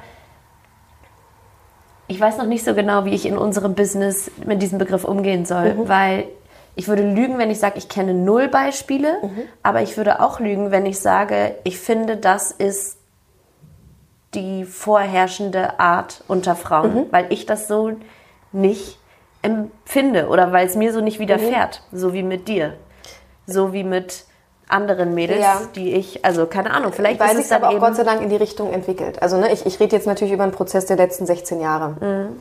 Ähm, es ist richtig, dass mittlerweile eine, eine, Entwicklung da ist, wo Frauen immer mehr ähm, sich gegenseitig unterstützen und das ist gut so. Aber es hat lange gedauert, bis das gekommen ist. Und ich glaube, es hat auch was damit zu tun, dass mittlerweile eben, mittlerweile ist es schon fast ein Stück weit selbstverständlich, dass ähm, dass wir Frauen im Sportjournalismus unterwegs sind. Vor zehn Jahren war es das halt noch nicht. Und da warst du schon, hattest du schon eine gewisse Sonderrolle. Und da hast du, oder da haben Frauen dann nochmal anders auf, auf andere Frauen geguckt. Also schon heute auch immer noch Sonderrolle, ja, ne? Genau, Gerade noch mal am Montag klar. bei diesem klar. Football Summit gewesen, da waren drei Frauen unter klar. 60 Männern, so genau. krank. Aber vor zehn Jahren wäre es vielleicht eine gewesen. Ja. Ne? Oder und null. Die, ja. So, und ja. wenn dann die eine da seit fünf Jahren ist und es geschafft hat, in diesen fünf Jahren sich die Akzeptanz der Männer zu erarbeiten und plötzlich taucht eine zweite auf, die irgendwie von den, von den anderen äh, gleich von Anfang an irgendwie in ihre Mitte aufgenommen wird, dann ist es erstmal so, ja, stopp mal, ich musste mir das hier fünf Jahre arbeiten und du kommst jetzt hier gleich und bist so. Ich glaube, dieses Denken, so, hm. Schätzchen, geh erstmal da durch, wo ich durchgegangen bin. Das ist, glaube ich, so ein bisschen das Denken meiner Generation ganz, ganz lange gewesen. Okay. Mittlerweile ändert sich das aber und darüber bin ich, bin ich unfassbar dankbar. Mittlerweile ähm, geht es eben eher dazu über, dass man sagt, hey, wir, wir unterstützen uns gegenseitig und wir helfen uns gegenseitig und wir schieben uns gegenseitig Jobs zu zum Beispiel. Also ich habe äh, vorgestern eine Anfrage bekommen für eine, für eine Moderation im November. Ich kann die leider selber nicht machen. Ähm, dann fragte mich der Auftraggeber, ja, kennst du jemanden in Berlin, der das machen könnte? Und dann habe ich kurz nachgedacht und habe gesagt, ja, da fällt mir jemand ein. So. Ja, nice. Ähm, warum denn auch nicht? Ja, warum auch nicht? So. Du kannst halt nicht. Genau, und dann freut sich jemand anders darüber. und der und dann, Job muss erledigt werden. So, genau so ist es. Und ja. es gibt äh, viele tolle Frauen da draußen, die diesen Job Definitiv. hervorragend machen können. Yes. Das ist mittlerweile selbstverständlicher geworden als, als noch vor zehn Jahren. Das stimmt schon. Ähm, trotzdem sind wir da immer noch lange nicht am Ende. Was muss da passieren? Was kann man tun? Gehst du da oder findest du, dass man das aktiv angehen müsste? Was übrigens so ein bisschen dieser Podcast auch sein soll, ne? Weil ja, genau. ich, wie gesagt, ich, vielleicht habe ich auch einfach so diese Art, dass ich bei manchen Menschen so denke, da kann ich jetzt einfach schreiben, da kann mhm. ich mich einfach melden. Oder ja, keine Ahnung, wir hatten, bevor wir den Podcast gestartet haben, auch über Reisen geredet. Mhm. Vielleicht war ich auch einfach unterwegs und mhm. habe eben in so einer Situation, in der man eben auch so ein bisschen alleine ist, auf sich gestellt, mhm. ähm, trotzdem aufgenommen wird von fremden Leuten, die gar nichts über dich wissen. Du könntest genauso der Weirdo sein, der ja. denen was Schlechtes tut, dass du, weißt du, so eine gewisse, mhm. so ein gewisses Grundvertrauen in den Menschen hast, dass dir jemand hilft, hilft wenn du offen und ehrlich ja. und real einfach mhm. auf Menschen zugehst, dann mhm. kommt es zurück. Ja. Ne? Und ich, ich will das einfach, ich will das spreaden. Aber sorry, wie, wie können wir in der Branche das besser machen? Dein Podcast ist ein gutes Beispiel dafür. Und ich finde, da gibt es ja gerade in den letzten Jahren ähm, extrem viele Dinge, die sich entwickelt haben und viele Bewegungen, die genau in die Richtung gehen. Und ähm, je mehr davon nach draußen kommt, umso, umso eher verstehen vielleicht die Menschen, ähm, was sie da tun. Also Sicherlich ist das eine Diskussion, die vielen Männern ähm, wahnsinnig auf die Nerven geht und es wird relativ schnell unter hm. Feminismus abgestempelt, ähm, was da gerade passiert. Was ja auch übrigens nicht, äh, Feminismus ist ja auch immer so das Höllenwort, ne? Genau. Mein Gott. So, die blöde, verbiesterte Feministin. Nee, es geht einfach darum, dass das, was, was die Männer schon seit Jahren tun, seit Jahrzehnten, seit Jahrhunderten, nämlich sich zusammenzuschließen yes. und gemeinsam an sich etwas die zu Hand arbeiten. unter den Arsch halten. Genau dass das jetzt eben auch bei uns Frauen passiert und dass wir, dass wir den Mut entwickeln, ähm, nach draußen zu gehen und zu sagen, hey, stopp. Die Dinge, die hier in den letzten Jahren so und so gelaufen sind und völlig selbstverständlich waren, sind eben nicht okay. Es ist nicht okay, dass wenn ich als Frau ein Kind haben möchte, ich diejenige bin, die ihr Leben aufgeben muss. Und der Mann lebt sein Leben einfach weiter, nur weil dieses Kind aus mir rauskommt und in meinem Bauch wächst. Nein, es ist nicht okay es ist nicht okay. Es geht genau so, dass beide ihren Job, es haben beide den Job geleistet, als das Kind entstanden ist. Also sollen verdammt nochmal auch beide die Verantwortung übernehmen, wenn das Kind dann da ist. Und du hörst halt von Männern immer wieder diesen Satz, ja, aber das kann ich mir in meinem Job nicht leisten. Ja, wir müssen es ja auch. Also mich fragt keiner, ob ich mir das leisten kann oder nicht. Wenn ich ein Kind will, muss ich da durch. So, und dann erwarte ich das genauso von meinem Mann. Und das sind so Selbstverständlichkeiten, die über Jahre hinweg sich eingeschlichen haben, die über diese Feminismusdiskussion einfach Gott sei Dank aufgeweicht werden. Und da sind wir jetzt beim entscheidenden Punkt. Am Ende, am Ende dieses Prozesses, der noch viele, viele Jahre andauern wird, mhm. geht es nicht darum, dass wir Frauen uns zusammenschließen und gemeinsam etwas machen, sondern nein. dass genau diese Unterscheidung zwischen Mann und Frau endlich Dass wir uns alle also, zusammenschließen. So, ja, genau, dass, nein, wir, dass genau. wir Menschen uns zusammenschließen und uns helfen. Die Männer haben es vorgemacht, wir Frauen erkennen jetzt, aha, ja. okay, macht ja Sinn. Ist clever. So, machen wir also auch, ja. ziehen nach. Ja. Und, so. Und irgendwann, und das ist meine Traumvorstellung vom Leben, ich weiß nicht, ob ich die noch erleben werde, aber irgendwann gibt es diese Unterscheidung zwischen Mann und Frau gar nicht mehr, sondern irgendwann sind es einfach Menschen, die sich gegenseitig helfen und die sich gegenseitig unterstützen. Und, mm, love it. Ähm, dann ist das Leben wundervoll, weil mhm. dann gibt es ganz, ganz viele Probleme, mit denen wir heute zu tun haben, einfach nicht mehr. Wenn es nicht mehr darum geht, sich zu bekämpfen, sondern sich gegenseitig zu unterstützen und gemeinsam was Großes zu schaffen. Und da helfen Podcasts wie deiner, Ähm, da helfen aber auch Programme, ich weiß nicht, ob du es kennst, die Female Future Force zum Beispiel. of course, super, ähm, super geiles Programm, ähm, wo ich auch sehr, sehr gerne mit dabei bin. Ähm, es hilft, mit anderen Frauen zu sprechen, es hilft, offen auf Frauen zuzugeben, aber es hilft vor allem, und ich glaube, da müssen wir ansetzen, sein eigenes Verhalten und sein eigenes ähm, Denken zu überdenken und seine eigenen Unsicherheiten abzulegen. Weil das, was da passiert ist, Dankeschön, so gut. hat ja nur was mit Unsicherheit ist der zu tun. Punkt also, nämlich. Genau. Ja, wenn, ich, ja. wenn ich für mich selber klar bin Angst. mit dem, was ich tue, muss ich auch keine Angst davor haben, irgendwem anders zu helfen, weil der mir vielleicht meinen Job wegnehmen könnte. Yes. So. Sondern dann stehe ich da und sage, hey, ich stehe hier, weil ich so und ich so gut bin, bin, weil ich gut weil bin, ich stark weil ich meinen bin. Job gut mache. Ja. Und ich finde es total super, wenn da direkt neben mir jemand steht, der auch gut und stark ist. Und dann sind wir gemeinsam gut und stark und Yes. sind sogar noch besser und noch stärker. Und das hat aber viel mit, mit eigenen Unsicherheiten zu tun, die man, die man halt bekämpfen und ablegen muss. Geil. Love it. Eine Faust an der Stelle. Perfekt. Okay. Und ich könnte noch sieben Jahre drüber weiterreden, aber wir haben noch unsere drei Dinger da Oh ja. drin und ich habe auch noch tausend Themen. Aber wir machen jetzt einfach mal weiter. Also wir können ja irgendwann mal eine zweite Zweite Ausgabe machen. Runde, ja, let's see. Wir springen jetzt einfach zu unserem Draft. Bitte greif dir eine Kugel okay. heraus und sage uns, worüber wir jetzt reden. Wir reden über den Head Coach. Geil. Der Head Coach ist die Rubrik, in der du mir erzählst, wer dein einer krasser Head Coach deines Lebens ist oder es kann, kann auch vielleicht ein, ein Staff sein.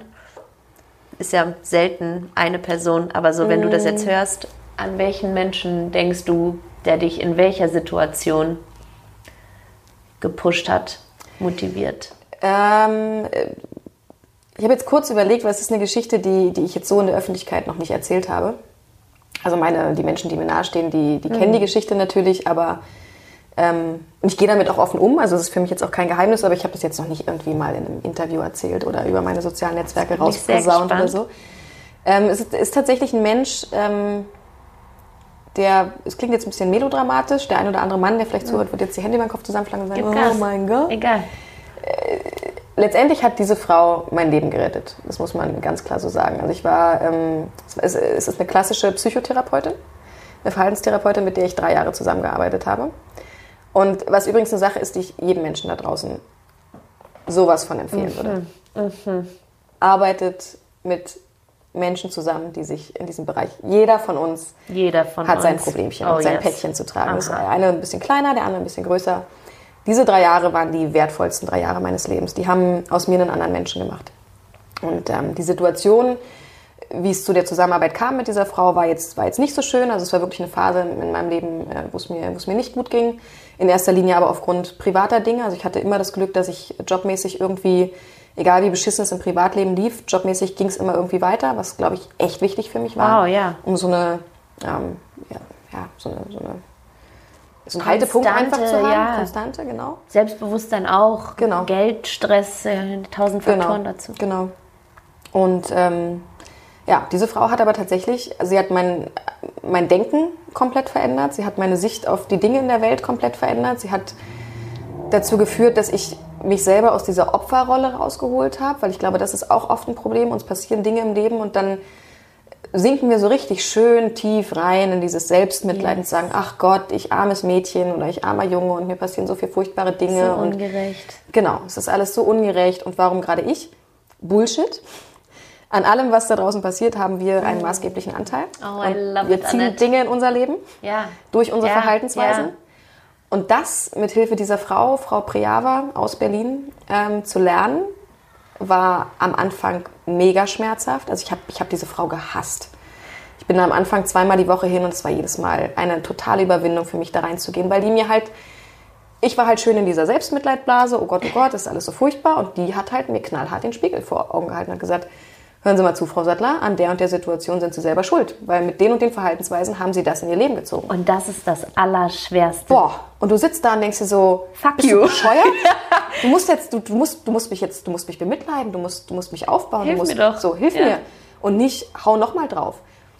Aber genau das war das Entscheidende, weil irgendwann kommt dieser Switch und irgendwann fängst du an, über dich nachzudenken und irgendwann stellst du fest, ja fuck, die hat echt recht.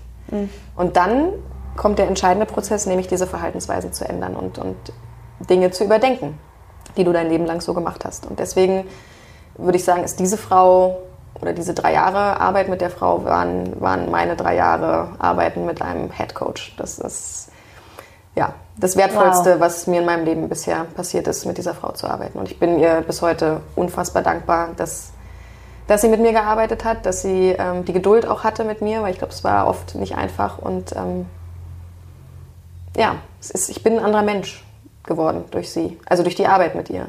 Es hat sich hat sich vieles verändert. Ich war Beschreib vorher mal, wie de, dieser neue Mensch Ja, ich, ich war als Jugendliche auch, auch, genau diese Frauen, über die wir gerade gesprochen haben, dieses Stutenbissige, so war ich auch. Ich war auch jemand, der weggebissen hat, der eifersüchtig mm. war, der sich behaupten wollte, seine Position und so weiter. Und das zum Beispiel zu lernen. Ne?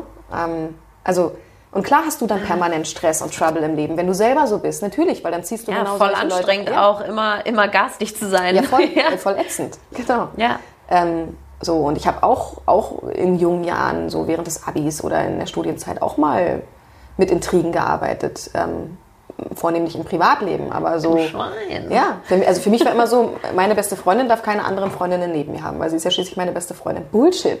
Oh. Also ja. das war, das ja, war mein ja. Denken. Das ist ja totaler Quatsch. Und das, das, das habe ich natürlich dann auch in Bezug auf, auf Männer zum Beispiel gedacht. So, ne? Und dann ist man halt irgendwie die, die kleine eifersüchtige Kontrollfreundin, die so, heute bin ich der gelassenste und entspannteste Mensch aller Zeiten. Und lass allen Menschen um mich herum ihre Freiräume, weil es mir aber auch wichtig ist, dass alle Menschen, die mit mir arbeiten, mir meine Freiräume lassen und mich so sein lassen, wie ich bin. Und das, das zu verstehen. Ich kann ja nicht von anderen Menschen etwas erwarten, wenn ich selber nicht dazu bereit bin, das ähm, zu leisten. Oh. Und für mich ist das Wichtigste, yes. Yes. dass jeder so sein darf, wie er ist, weil nur dann kannst du deine Stärken wirklich ausleben. Nur dann. Also du bist geworden durch Coach Priava ähm, angstfreier. Ja gelassener. Ja. Selbstsicherer. Selbstsicherer. Ja. Aber auch konsequenter in meinem Verhalten. Also ähm, viele Dinge passieren uns, weil wir sie geschehen lassen. Ähm, auch da den Mut zu haben, einem anderen Menschen zu sagen, stopp, bis hierher und nicht weiter. Was auch wieder was mit ja. eigener Stärke genau. und Selbstvertrauen zu tun genau. hat. Das ist schön. Genau. Ja, das waren eigentlich so die wichtigsten, wichtigsten Dinge her. Und reflektierter halt auch. Mhm. Also ich habe früher einfach immer gemacht, ohne nachzudenken. Und heute denke ich eigentlich über, über alles, was ich tue, vorher nach und wahrscheinlich auch meistens im Nachhinein nochmal. Und Ja. überlege mir, war das jetzt so richtig oder nicht. Auch den Mut, Mut zu haben, zu sagen, hey, ich habe da einen Fehler gemacht, es tut mir leid. Klingt so einfach.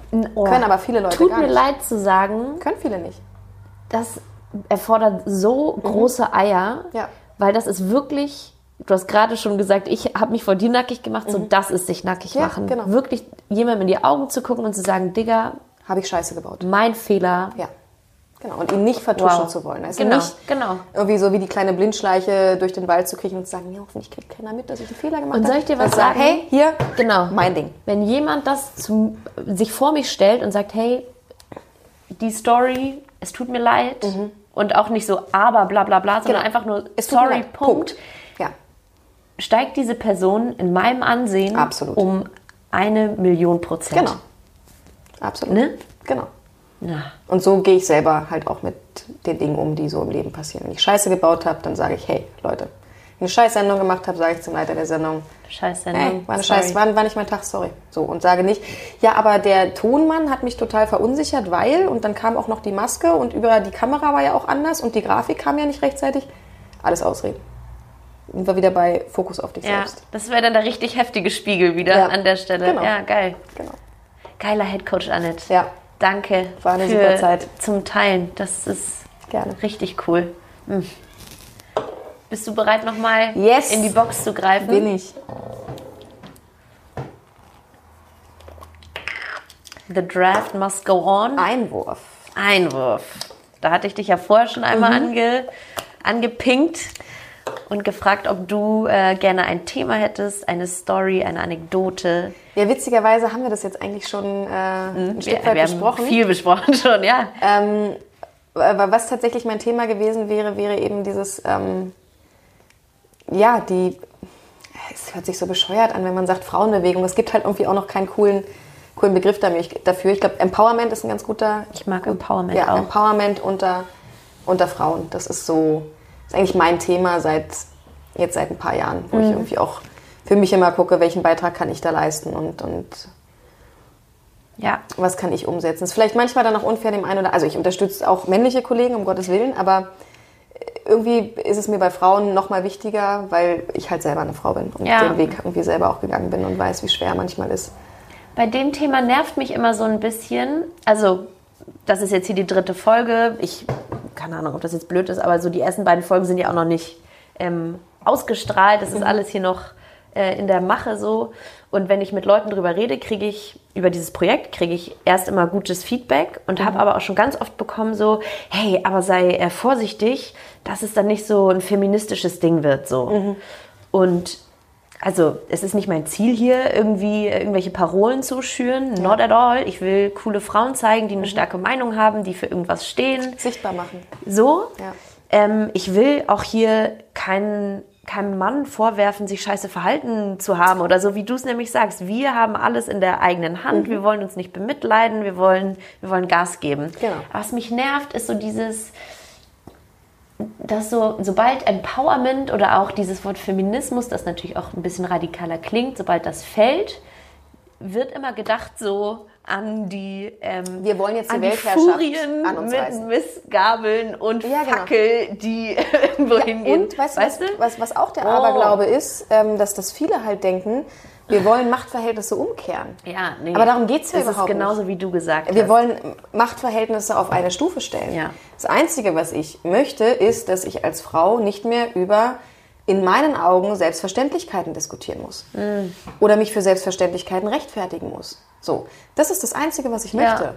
Oder dass es eben, dass es eben dieses, das ist typisch Mann und das ist typisch Frau. Dagegen kämpfe ich an. Mm. Weil das ist Quatsch. Das ist totaler Bullshit. Das, also klar gibt's bestimmte Eigenschaften, die eher wir Frauen haben und andere, die eher die Männer haben. Muss man ja auch nicht drüber reden, ne? Genau, klar. so, und das ist ja auch okay so und das ist auch Ja, gut so. ja. Ähm, aber diese, diese, diese Unterscheidung und eben auch das bestimmte, ähm, bestimmte Verhaltensweisen und damit da- daraus resultieren bestimmte Jobs, bestimmte Fähigkeiten dem einen oder dem anderen Geschlecht zugeschrieben werden, da habe ich keinen Bock drauf. Und Ja. äh, das, ja, Feminismus klingt hart, aber letztendlich ist, letztendlich ist es Gleichberechtigung. Und die kannst du, ich kämpfe übrigens auch nicht nur für Gleichberechtigung unter Frauen oder für Frauen, sondern ich finde, das geht, geht genauso, jegliche Randgruppe, Ja. wobei ich jetzt nicht sagen will, wir Frauen sind Randgruppen, aber Aber wir werden da immer mit äh, reingezählt, genau, so ist es geht es um nicht. Gleichberechtigung, es geht um Ja. Augenhöhe, es geht darum, dass jeder Mensch auf der Welt die gleiche Chance hat. Und dass nicht in dem Moment, wo du mit einem bestimmten Geschlecht geboren wirst, ähm, dein Weg vorgezeichnet ist. Bei uns in der Familie ist es zum Beispiel komplett anders. Ich bin als Mädchen die Sportjournalistin geworden, während mein Bruder, mein drei Jahre jüngerer, der ist Horterzieher. Der arbeitet mit kleinen Kindern. Ja. So. Meine Mutter war diejenige, die die Möbel zu Hause aufgebaut hat, während mein Vater gekocht hat. Also ich bin Gott sei Dank mit diesen Rollenbildern gar nicht so extrem groß geworden und bin dadurch dann immer wieder extrem überrascht, wenn ich solchen Rollenbildern dann begegne oder wenn mir dann jemand sagt, ja, aber das kannst ja du als Frau nicht machen. Ja, warum denn nicht? I know. So. Also einfaches Beispiel, keine Ahnung, in meiner alten Wohnung in Berlin hatte ich eine Stahlbetonwand und da wollte ich Regale dran haben. Und dann habe ich ja mit meinem Black Decker Akkubohrer, war natürlich zum Scheitern verurteilt. Ich wollte gerade sagen, So. schwierig Dann bin ich wahrscheinlich. den Baumarkt marschiert und habe gesagt, also passt auf, folgendes Problem, so und so ist die Wand, ich komme dann Millimeter rein, dann kommt danach so was glitzeriges, silberiges, was ist denn das? Stahlbeton. Ist klar. Und nu? Kacke. Ja, ruf, ruf jemanden an, der dir hilft. Sag ich, nee, will ich aber nicht. Wie komme ich da rein? Naja, da brauchst du jetzt eine Schlagbohrmaschine, aber die ist dann schon so groß wie du selbst. Und hier so ein Aufsatz. Sag ich, alles klar, den Aufsatz nehme ich mit. Wo kriege ich die Schlagbohrmaschine her? Ja, die kannst du da drüben leihen. Alles klar, danke. So, und dann habe ich mir die geliehen, habe mich zu Hause hingesetzt, habe dieses Ding in der Hand gehalten, habe mir gedacht, gemacht. so what? Dann, also was, was passiert im schlimmsten Fall? Dass du ein Loch in der Wand hast und Also im schlimmsten Fall fliegt dir die. Schlagbohrmaschine um die Ohren. Aber gut, aber ich weiß schon. so, ne? Klar, probier also halt. einfach machen. Völlig egal, ob du Frau oder Mann bist. Einfach Ja. die Dinge machen, auf die du Bock hast. So. Und das ist das, was ich möchte. Und das klingt viel, vielleicht viel angenehmer als, als äh, Feminismus oder Ja, Gleichberechtigung oder wie auch immer. Einfach Vielleicht- nur gleiche Chancen für alle. so, vielleicht muss man nochmal ein entspanntes Wort finden. Empowerment ist schon schön. Der Anglizismus macht schon ein bisschen weicher Definitiv, wieder ja. an der Stelle. Ja. Ja. So, und da geht es eben darum, genau diese Geschichten, die man selber erlebt, anderen Frauen zu erzählen und ihnen damit Mut zu Ja. machen und zu sagen, Nee, du musst nicht diejenige sein, die jetzt, nehmen wir das Beispiel von vorhin, ein Kind bekommen hat und deswegen ihr komplettes Leben aufgibt. Ja. Nein. Du hast genauso das Recht, dein Leben weiterzuleben, so wie es vorher war. Und du und dein Mann hat genauso die Pflicht, Kompromisse einzugehen und ein Stück weit von seinem ursprünglichen Leben zurückzutreten. Es ist nicht deine alleinige Aufgabe, dieses Kind großzuziehen. Nein, Yes. ist es nicht. Und ist übrigens auch fürs Kind nicht gut. Ne? Also auch da ist äh, der, gerade unsere Generation, wie viele von uns haben Väter, die für uns eigentlich nicht greifbar sind, weil sie sich mit uns nicht beschäftigt haben, weil sie halt die Alleinverdiener waren Ja. oder Ja. ne? und selbst wenn die Frau gearbeitet hat, halt trotzdem diejenige war, die sich um die Kinder gekümmert hat neben der Arbeit, während der Mann was auch immer er getan hat. So, aber das sind ja, das sind ja auch Probleme, die heute in, gerade in unserer Generation auftauchen. Zum Tragen kommen, ja. Genau, genau. Als einfach so die männliche Bezugsperson halt gefehlt hat, weil sie halt einfach nicht da war. So, was kein Vorwurf ist, um Gottes Willen. Also man wusste es halt auch einfach nicht besser. Aber ich glaube, dass das sehr, sehr wichtig ist, ähm, dass da beides im Leben eines, eines kleinen Menschen irgendwie auftaucht. So. Eines kleinen Menschen. Ja. Okay, finde ich auch geil. Ja, und es wäre so schön, wenn wir da nicht eben sofort, sobald dieses Thema aufkommt, immer irgendwie so das große Panik-P in den Augen kriegen, sondern Genau. dass man irgendwie, Entspannt darüber reden kann. ja, Auch mit den Männern entspannt darüber reden kann. voll. Ne? Also auch sagen kann, hey, pass mal auf, ähm, ich nehme dich mal kurz mit in meine Welt. Ja, die nämlich so und so aussieht. Und ich bin mit, die, mit, diesen, mit diesen Vorstellungen bin ich auf, aufgewachsen. Und dann wirst du erwachsen und stellst plötzlich fest, dass das alles totaler Quatsch ist. So.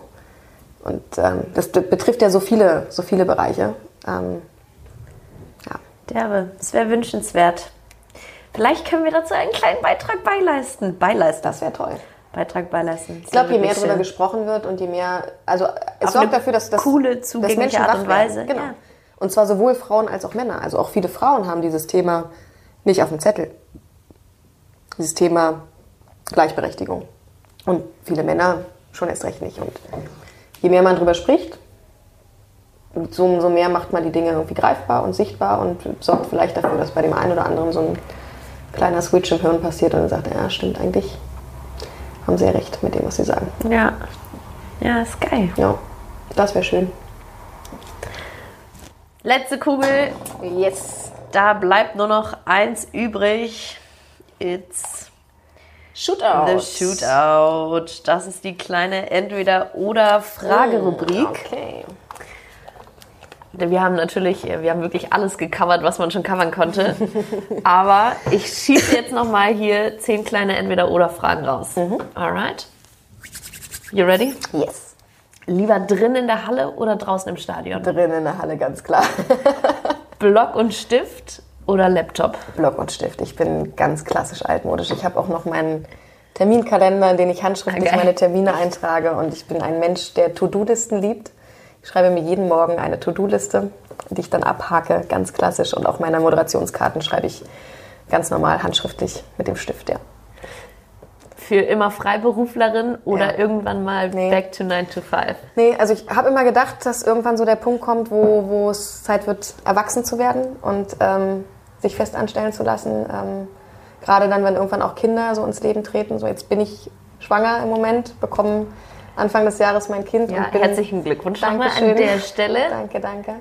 Und bin gerade deswegen unheimlich dankbar für die Freiberuflichkeit, weil es mir halt die Möglichkeit gibt, mein Leben ganz anders zu gestalten. Ich muss, ich werde nach sechs Wochen wieder arbeiten, aber eben genau deshalb, weil ich eben nicht von 9 to 5 irgendwo am Schreibtisch sitzen muss, Montag bis Freitag, sondern weil ich selber entscheiden kann, mache ich die Sendung am Samstag oder fahre ich am Montag irgendwo hin und mache Fußball, Basketball oder Eishockey. Also ich glaube tatsächlich äh, mein Leben lang selbstständig. Und äh, selbst wenn ich irgendwann vielleicht in dieser Branche nicht mehr arbeiten möchte, dann gründe ich mein eigenes kleines Unternehmen, was ich ja bereits getan habe. Also ich weiß mittlerweile, wie es funktioniert und worauf man achten muss. Und ich habe so unfassbar viele Ideen im Kopf, die auch nichts mit Sportjournalismus zu tun haben. Also ich glaube, ich werde immer irgendwie meine eigene Chefin bleiben, ja. Geil. Ja. Love it. Lieber Urlaub in der Sommerpause, nee, ich muss es anders betonen, lieber Urlaub in der Sommerpause oder ein großes Turnier moderieren? Schwierig. Er ist echt schwierig. es geht ja beides, ne? Also Klar, 2016, auch. 2016 war ich sechs Wochen in, in Rio bei den Olympischen Spielen, habe da meinen Job gemacht, bin dann wiedergekommen und bin danach nochmal zwei Wochen in Urlaub. Wichtig ist, glaube ich, schon, dass bei allem, was man tut, und wir machen alle irgendwie coole Sachen und je mehr, desto besser und von einem Event zum nächsten, aber sich diese Auszeiten auch zu schaffen und ähm, dann auch mal zu sagen, so, dann bin ich jetzt mal zwei Wochen nicht da, auch wenn irgendwie Jobs anstehen würden und mache jetzt mal Pause, weil keiner von uns ist ähm, bis zur bis zur Grenze belastbar. Wir brauchen diese Auszeit. Ich bin ein Mensch, der sie braucht. Vielleicht gibt es Menschen, die es nicht brauchen, aber ich kenne diesen Menschen nicht. ich, ich brauche das, ähm, um den Kopf frei zu kriegen und um auch mal was anderes zu machen. Und ich reise auch einfach viel zu gerne. So, aber auch das ist wieder das Schöne an der Selbstständigkeit. Ich muss mir nicht darüber Gedanken machen, wie viele Urlaubstage ich noch habe oder wann es irgendwie in das Konzept der Firma passt, sondern wenn ich als Freiberuflerin sage, ich bin jetzt drei Wochen weg, bin ich drei Wochen weg. So what? Ja. Aber klar, große Turniere sind natürlich auch geil. Ja, aber ja, perfekt. Äh, Nehme ich. Du vereinst einfach beides. Genau, das, äh, ja, das wäre ideal. Wenn dann doch Urlaub, lieber die Sportlerbiografie oder den Groschenroman? Sportlerbiografie, klar. Klar, ja klar. Ja, aber viel auch so ähm, Fachliteratur einfach. Ne? Also ich ähm, bin generell, glaube ich, kein Groschenroman-Typ, sondern also Biografien sind das eine, aber auch ähm, ich lese viele Bücher über, über Kommunikation, über psychologische Themen, ähm, Cool. so Dinge, die mich inspirieren und wo ich das Gefühl habe, die bringen mich in meinem Leben irgendwie, irgendwie weiter. Spontan ein, zwei Buchtipps, die du richtig geil fandest? Ähm, ja. Fachliteratur an der Stelle? Was ich, äh, ähm, was ich wirklich, also was mich wirklich beeindruckt hat, ist, ähm, ich komme jetzt gerade nicht auf den Titel. Die Autorin heißt auf jeden Fall Gretchen äh, Rubin, ist eine Engländerin, Mhm. Amerikanerin, glaube ich sogar. Und die hat ein Buch geschrieben, ah, doch, das Happiness Projekt. Okay. Ähm, und zwar hat die sich äh, zwölf Themen rausgesucht, wo, von denen sie glaubt, dass diese Themen ihr Leben glücklicher machen. Und hat dann ein Jahr lang ähm, sich genommen dafür und jeden Monat ein Thema beackert. Also zum Beispiel mehr Kontakt zur Familie, mehr Sport, mehr Lesen, was auch immer. Und dann beschreibt sie das halt, also beschreibt ihre Erfahrungen damit, wie sie dann, sie stellt dann wirklich immer einen Monat komplett in den Fokus dieser einen Sache und untermalt das Ganze aber wissenschaftlich. Also hat dann viele Studien, die dann eben zeigen, was das mit einem Menschen macht, wenn er sich plötzlich mit den und den Dingen beschäftigt. Geil. Und das fand ich, ähm, fand ich ein Mega-Buch. Okay, So, lese ich safe. lese ich safe? Ja, Richtig geil. Mach mal. Also das Happiness-Projekt von, von Gretchen Gretchen. Rubin. Gibt es dann auch noch weiterführende Bücher, aber das ist so, das war für mich äh, echt eine Bibel. Und Frauen, wichtiges Thema, fällt mir jetzt gerade noch ein. Autor komme ich nicht drauf, aber kannst du mal googeln, das weibliche Gehirn. Oh, Mega Buch. Also ist Ja? für mich die Bibel für Frauen schlechthin. echt? Weil sie, habe ich damals auch von Frau Priava, von der Therapeutin empfehlen, bek Ja. empfohlen bekommen, weil sie dich als Frau, also du verstehst dich plötzlich selber besser. Also äh, das Gehirn einer Frau funktioniert einfach anders als das Gehirn eines Mannes. Das ist, da können wir nichts dran rütteln, da können wir noch so viel Gleichberechtigung betreiben. Das wird immer so sein. Punkt. So. Fein. Und das zu verstehen, was dein Gehirn mit dir auch macht als Frau und wie bestimmte hormonelle Prozesse im Körper gesteuert werden, ist so ein Gewinn an Erfahrung. Augenöffner? Ja, voll. Also jede Frau, finde ich, muss dieses Wow. Buch gelesen haben, das weibliche Gehirn. Wird gemacht, auf jeden Fall. Hier nochmal zurück. Was haben wir noch? Lieber nur im Sport arbeiten oder auch zu Hause Sport gucken? Tatsächlich gucke ich mittlerweile wenig Sport zu Hause, ähm, weil ich aber einfach berufstechnisch sehr, sehr viel Sport mache und weil ich zugeben muss, dass ich, es gibt ja so in unserer Branche so diese Sport-Nerds und Sportfreaks, die den ganzen Tag nichts anderes machen als Sport, die wirklich nur, die haben nur ein Interesse im Leben und das ist Ja, Sport. Ja, ja. Ich bewundere das auf der einen Seite, ich weiß aber auch, dass es mir für mein Leben zu wenig wäre. Also ich habe irgendwann festgestellt, ja, ich liebe den Sport, aber ich habe noch so viele andere Sachen in meinem Kopf, die mich, die mich interessieren und ob das Reisen ist, ob das Kochen ist, ob das Gärtnern ist. Ich, ich würde gern irgendwann auf einem, auf einem Selbstversorger-Bauernhof leben zum Beispiel. Das ist ein riesen, ja, Geil. hab ich voll Bock Random, drauf. aber geil. Ne? Ähm, und das sind so Sachen, die überhaupt nichts mit dem Leben als Ja. Sportjournalistin Nee. zu tun haben, aber die auch äh, ganz, ganz wichtig irgendwie für mich sind. Mhm. Ähm, und wo ich merke, dass ich, oder äh, keine Ahnung, ich kann vier Stunden lang durch den Garten kriechen und, und meinen Pflanzen beim Wachsen zusehen. Das erfüllt mich mit so dermaßen viel Freude. Eigentlich voll trutschig, aber es ist wichtig für Ja, mich. fuck it, So. ja. Und deswegen habe ich irgendwann für mich festgestellt, ich muss diesem, diesem Allgemeinbild, dass wir Sportjournalisten alle auch den ganzen Tag zu Hause nur Sport gucken. Ich habe lange versucht, dem zu folgen, weil ich dachte, man muss so sein, wenn man in diesem Job erfolgreich sein will. Habe für mich aber irgendwann festgestellt, dass ich erfolgreicher geworden bin, als ich genau das losgelassen habe. Als ich ähm, mir selber eingestanden habe, dass ich eben anders bin diesbezüglich und dass ich andere Inhalte und Dinge in meinem Leben brauche, um dann auch wieder meinen Job als Sportjournalistin gut zu machen. Und deswegen ähm, gucke ich tatsächlich sehr, sehr wenig Sport zu Hause, sondern beschäftige mich dann mit all diesen Dingen, die ich jetzt gerade so angerissen habe. Mit deinen Pflanzen und Mit meinen Co. Pflanzen, mit meinen Tieren, mit äh, Büchern, mit... Äh, Ja, Hund und Katze hast du ja auch Genau, noch. Da ist genau. einiges los. ja. Wir haben es gleich. Wenn vor Ort als Fan, Mhm. Sitz- oder Stehplatz? Schon Stehplatz. Also Ü-Wagen zählt nicht in Nee, diesem Fall. nee, nee, schon.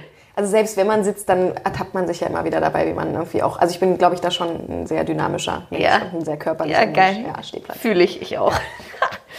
ähm, lieber Buch oder lieber Netflix-Serie? Buch, ganz klar. Ich bin, ich habe zum Beispiel in meiner, in meiner Berliner Wohnung, die ich ja jetzt gerade aufgegeben habe, weil ich äh, mit meinem Mann zusammengezogen bin, ein gemeinsames Haus, ähm, in dieser Wohnung sechs Jahre keinen Fernseher gehabt, weil der ist kaputt gegangen vor sechs Jahren. Und dann habe ich mir gedacht, ja, kaufst du irgendwann mal einen neuen. Und habe es aber irgendwie nie geschafft, zeitlich, so, weil immer viel unterwegs. Und der hat mir auch nicht gefehlt. So. Geil. Also, nee, ich brauche keinen kein Fernsehen. Nur im. Fernseher. Ja, genau, nur eben nicht davor. Bücher, ganz klar, Bücher. Geil. Laufen gehen oder ins Gym?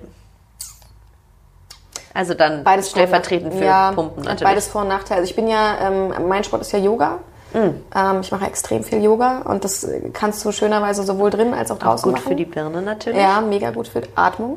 Auch Atmung, genau, Thema, ja. Ne? Meditation, äh, sehr, sehr wichtig, um irgendwie zu dir zu kommen. Ähm, das kannst du, kannst du ja beides machen, aber ich muss tatsächlich aus der Erfahrung heraus sagen, eigentlich lieber draußen, ja. Aber ich habe auch viel, viel Urlaub, auf, äh, viel Yoga auf Reisen gemacht in Asien und klar, wenn du dann an so einer Klippe über dem Meer irgendwie stehst und deine, deine Übungen machst, ja, gibt es halt dann auch nichts Geileres Ja, mehr. Also, nee, klar, ja. Ja, gut. ist dann auch egal, ob du Yoga machst oder da einfach nur stehst. Das ist einfach, also Natur, grundsätzlich draußen sein und Natur ist, ein, ist wichtig für mich. Ja, ich bin viel draußen, viel in der freien Natur und mag auch das Land lieber als die Stadt und bin schon so ein kleines Dorfkind irgendwie, immer noch. Ja. Süß. Und dann zu guter Letzt, lieber CR7 oder Yogi Löw, Yogi Löw interviewen? Yogi Löw. Ja. Why? Wobei die, also die, die Vorstellung, äh, Cristiano Ronaldo äh, wirklich mal. Also es war jetzt die einfache Variante. Ich glaube, es ist einfacher, Jogi Löw, Jogi Löw, äh, mit Jogi Löw ein authentisches Interview zu führen, als mit Cristiano Ronaldo. Auf der anderen Seite die Herausforderung, ein authentisches Interview mit Cristiano Ronaldo führen zu können, ist auch wieder geil. Stimmt. Ja, also mein erster Gedanke war jetzt, aus Löw kriegt man irgendwie, habe ich das Gefühl, mehr, mehr rauszukriegen, was irgendwie... Was man Schneller auf einer genau. realen Ebene wahrscheinlich. Genau, aber man soll sich ja auch nicht für Herausforderungen scheuen. Insofern wäre vielleicht Cristiano Ronaldo auch äh, keine so schlechte Variante. Trotzdem, nee, Jogi Löw. Der Yogi bleibt. Finde ich, finde ich spannender. Geil. Ja. Die spielen ja heute Abend. Was, was glaubst du, wie das ausgeht? Aus Interesse einfach nur persönlichem? Kein Gefühl. Kann ich dir, Nee. kann ich dir nicht Guckst sagen. du oder guckst du nicht? Nee, ich habe selber Sendung heute Abend. Ah, ja, klar. Deswegen Logisch. Äh, wird das, glaube ich. Das ist ja auch dann oft so, ne? Viele Sachen kriegt man ja gar nicht mit, weil man selber irgendwo Ja, ja. beschäftigt ist mit irgendwas.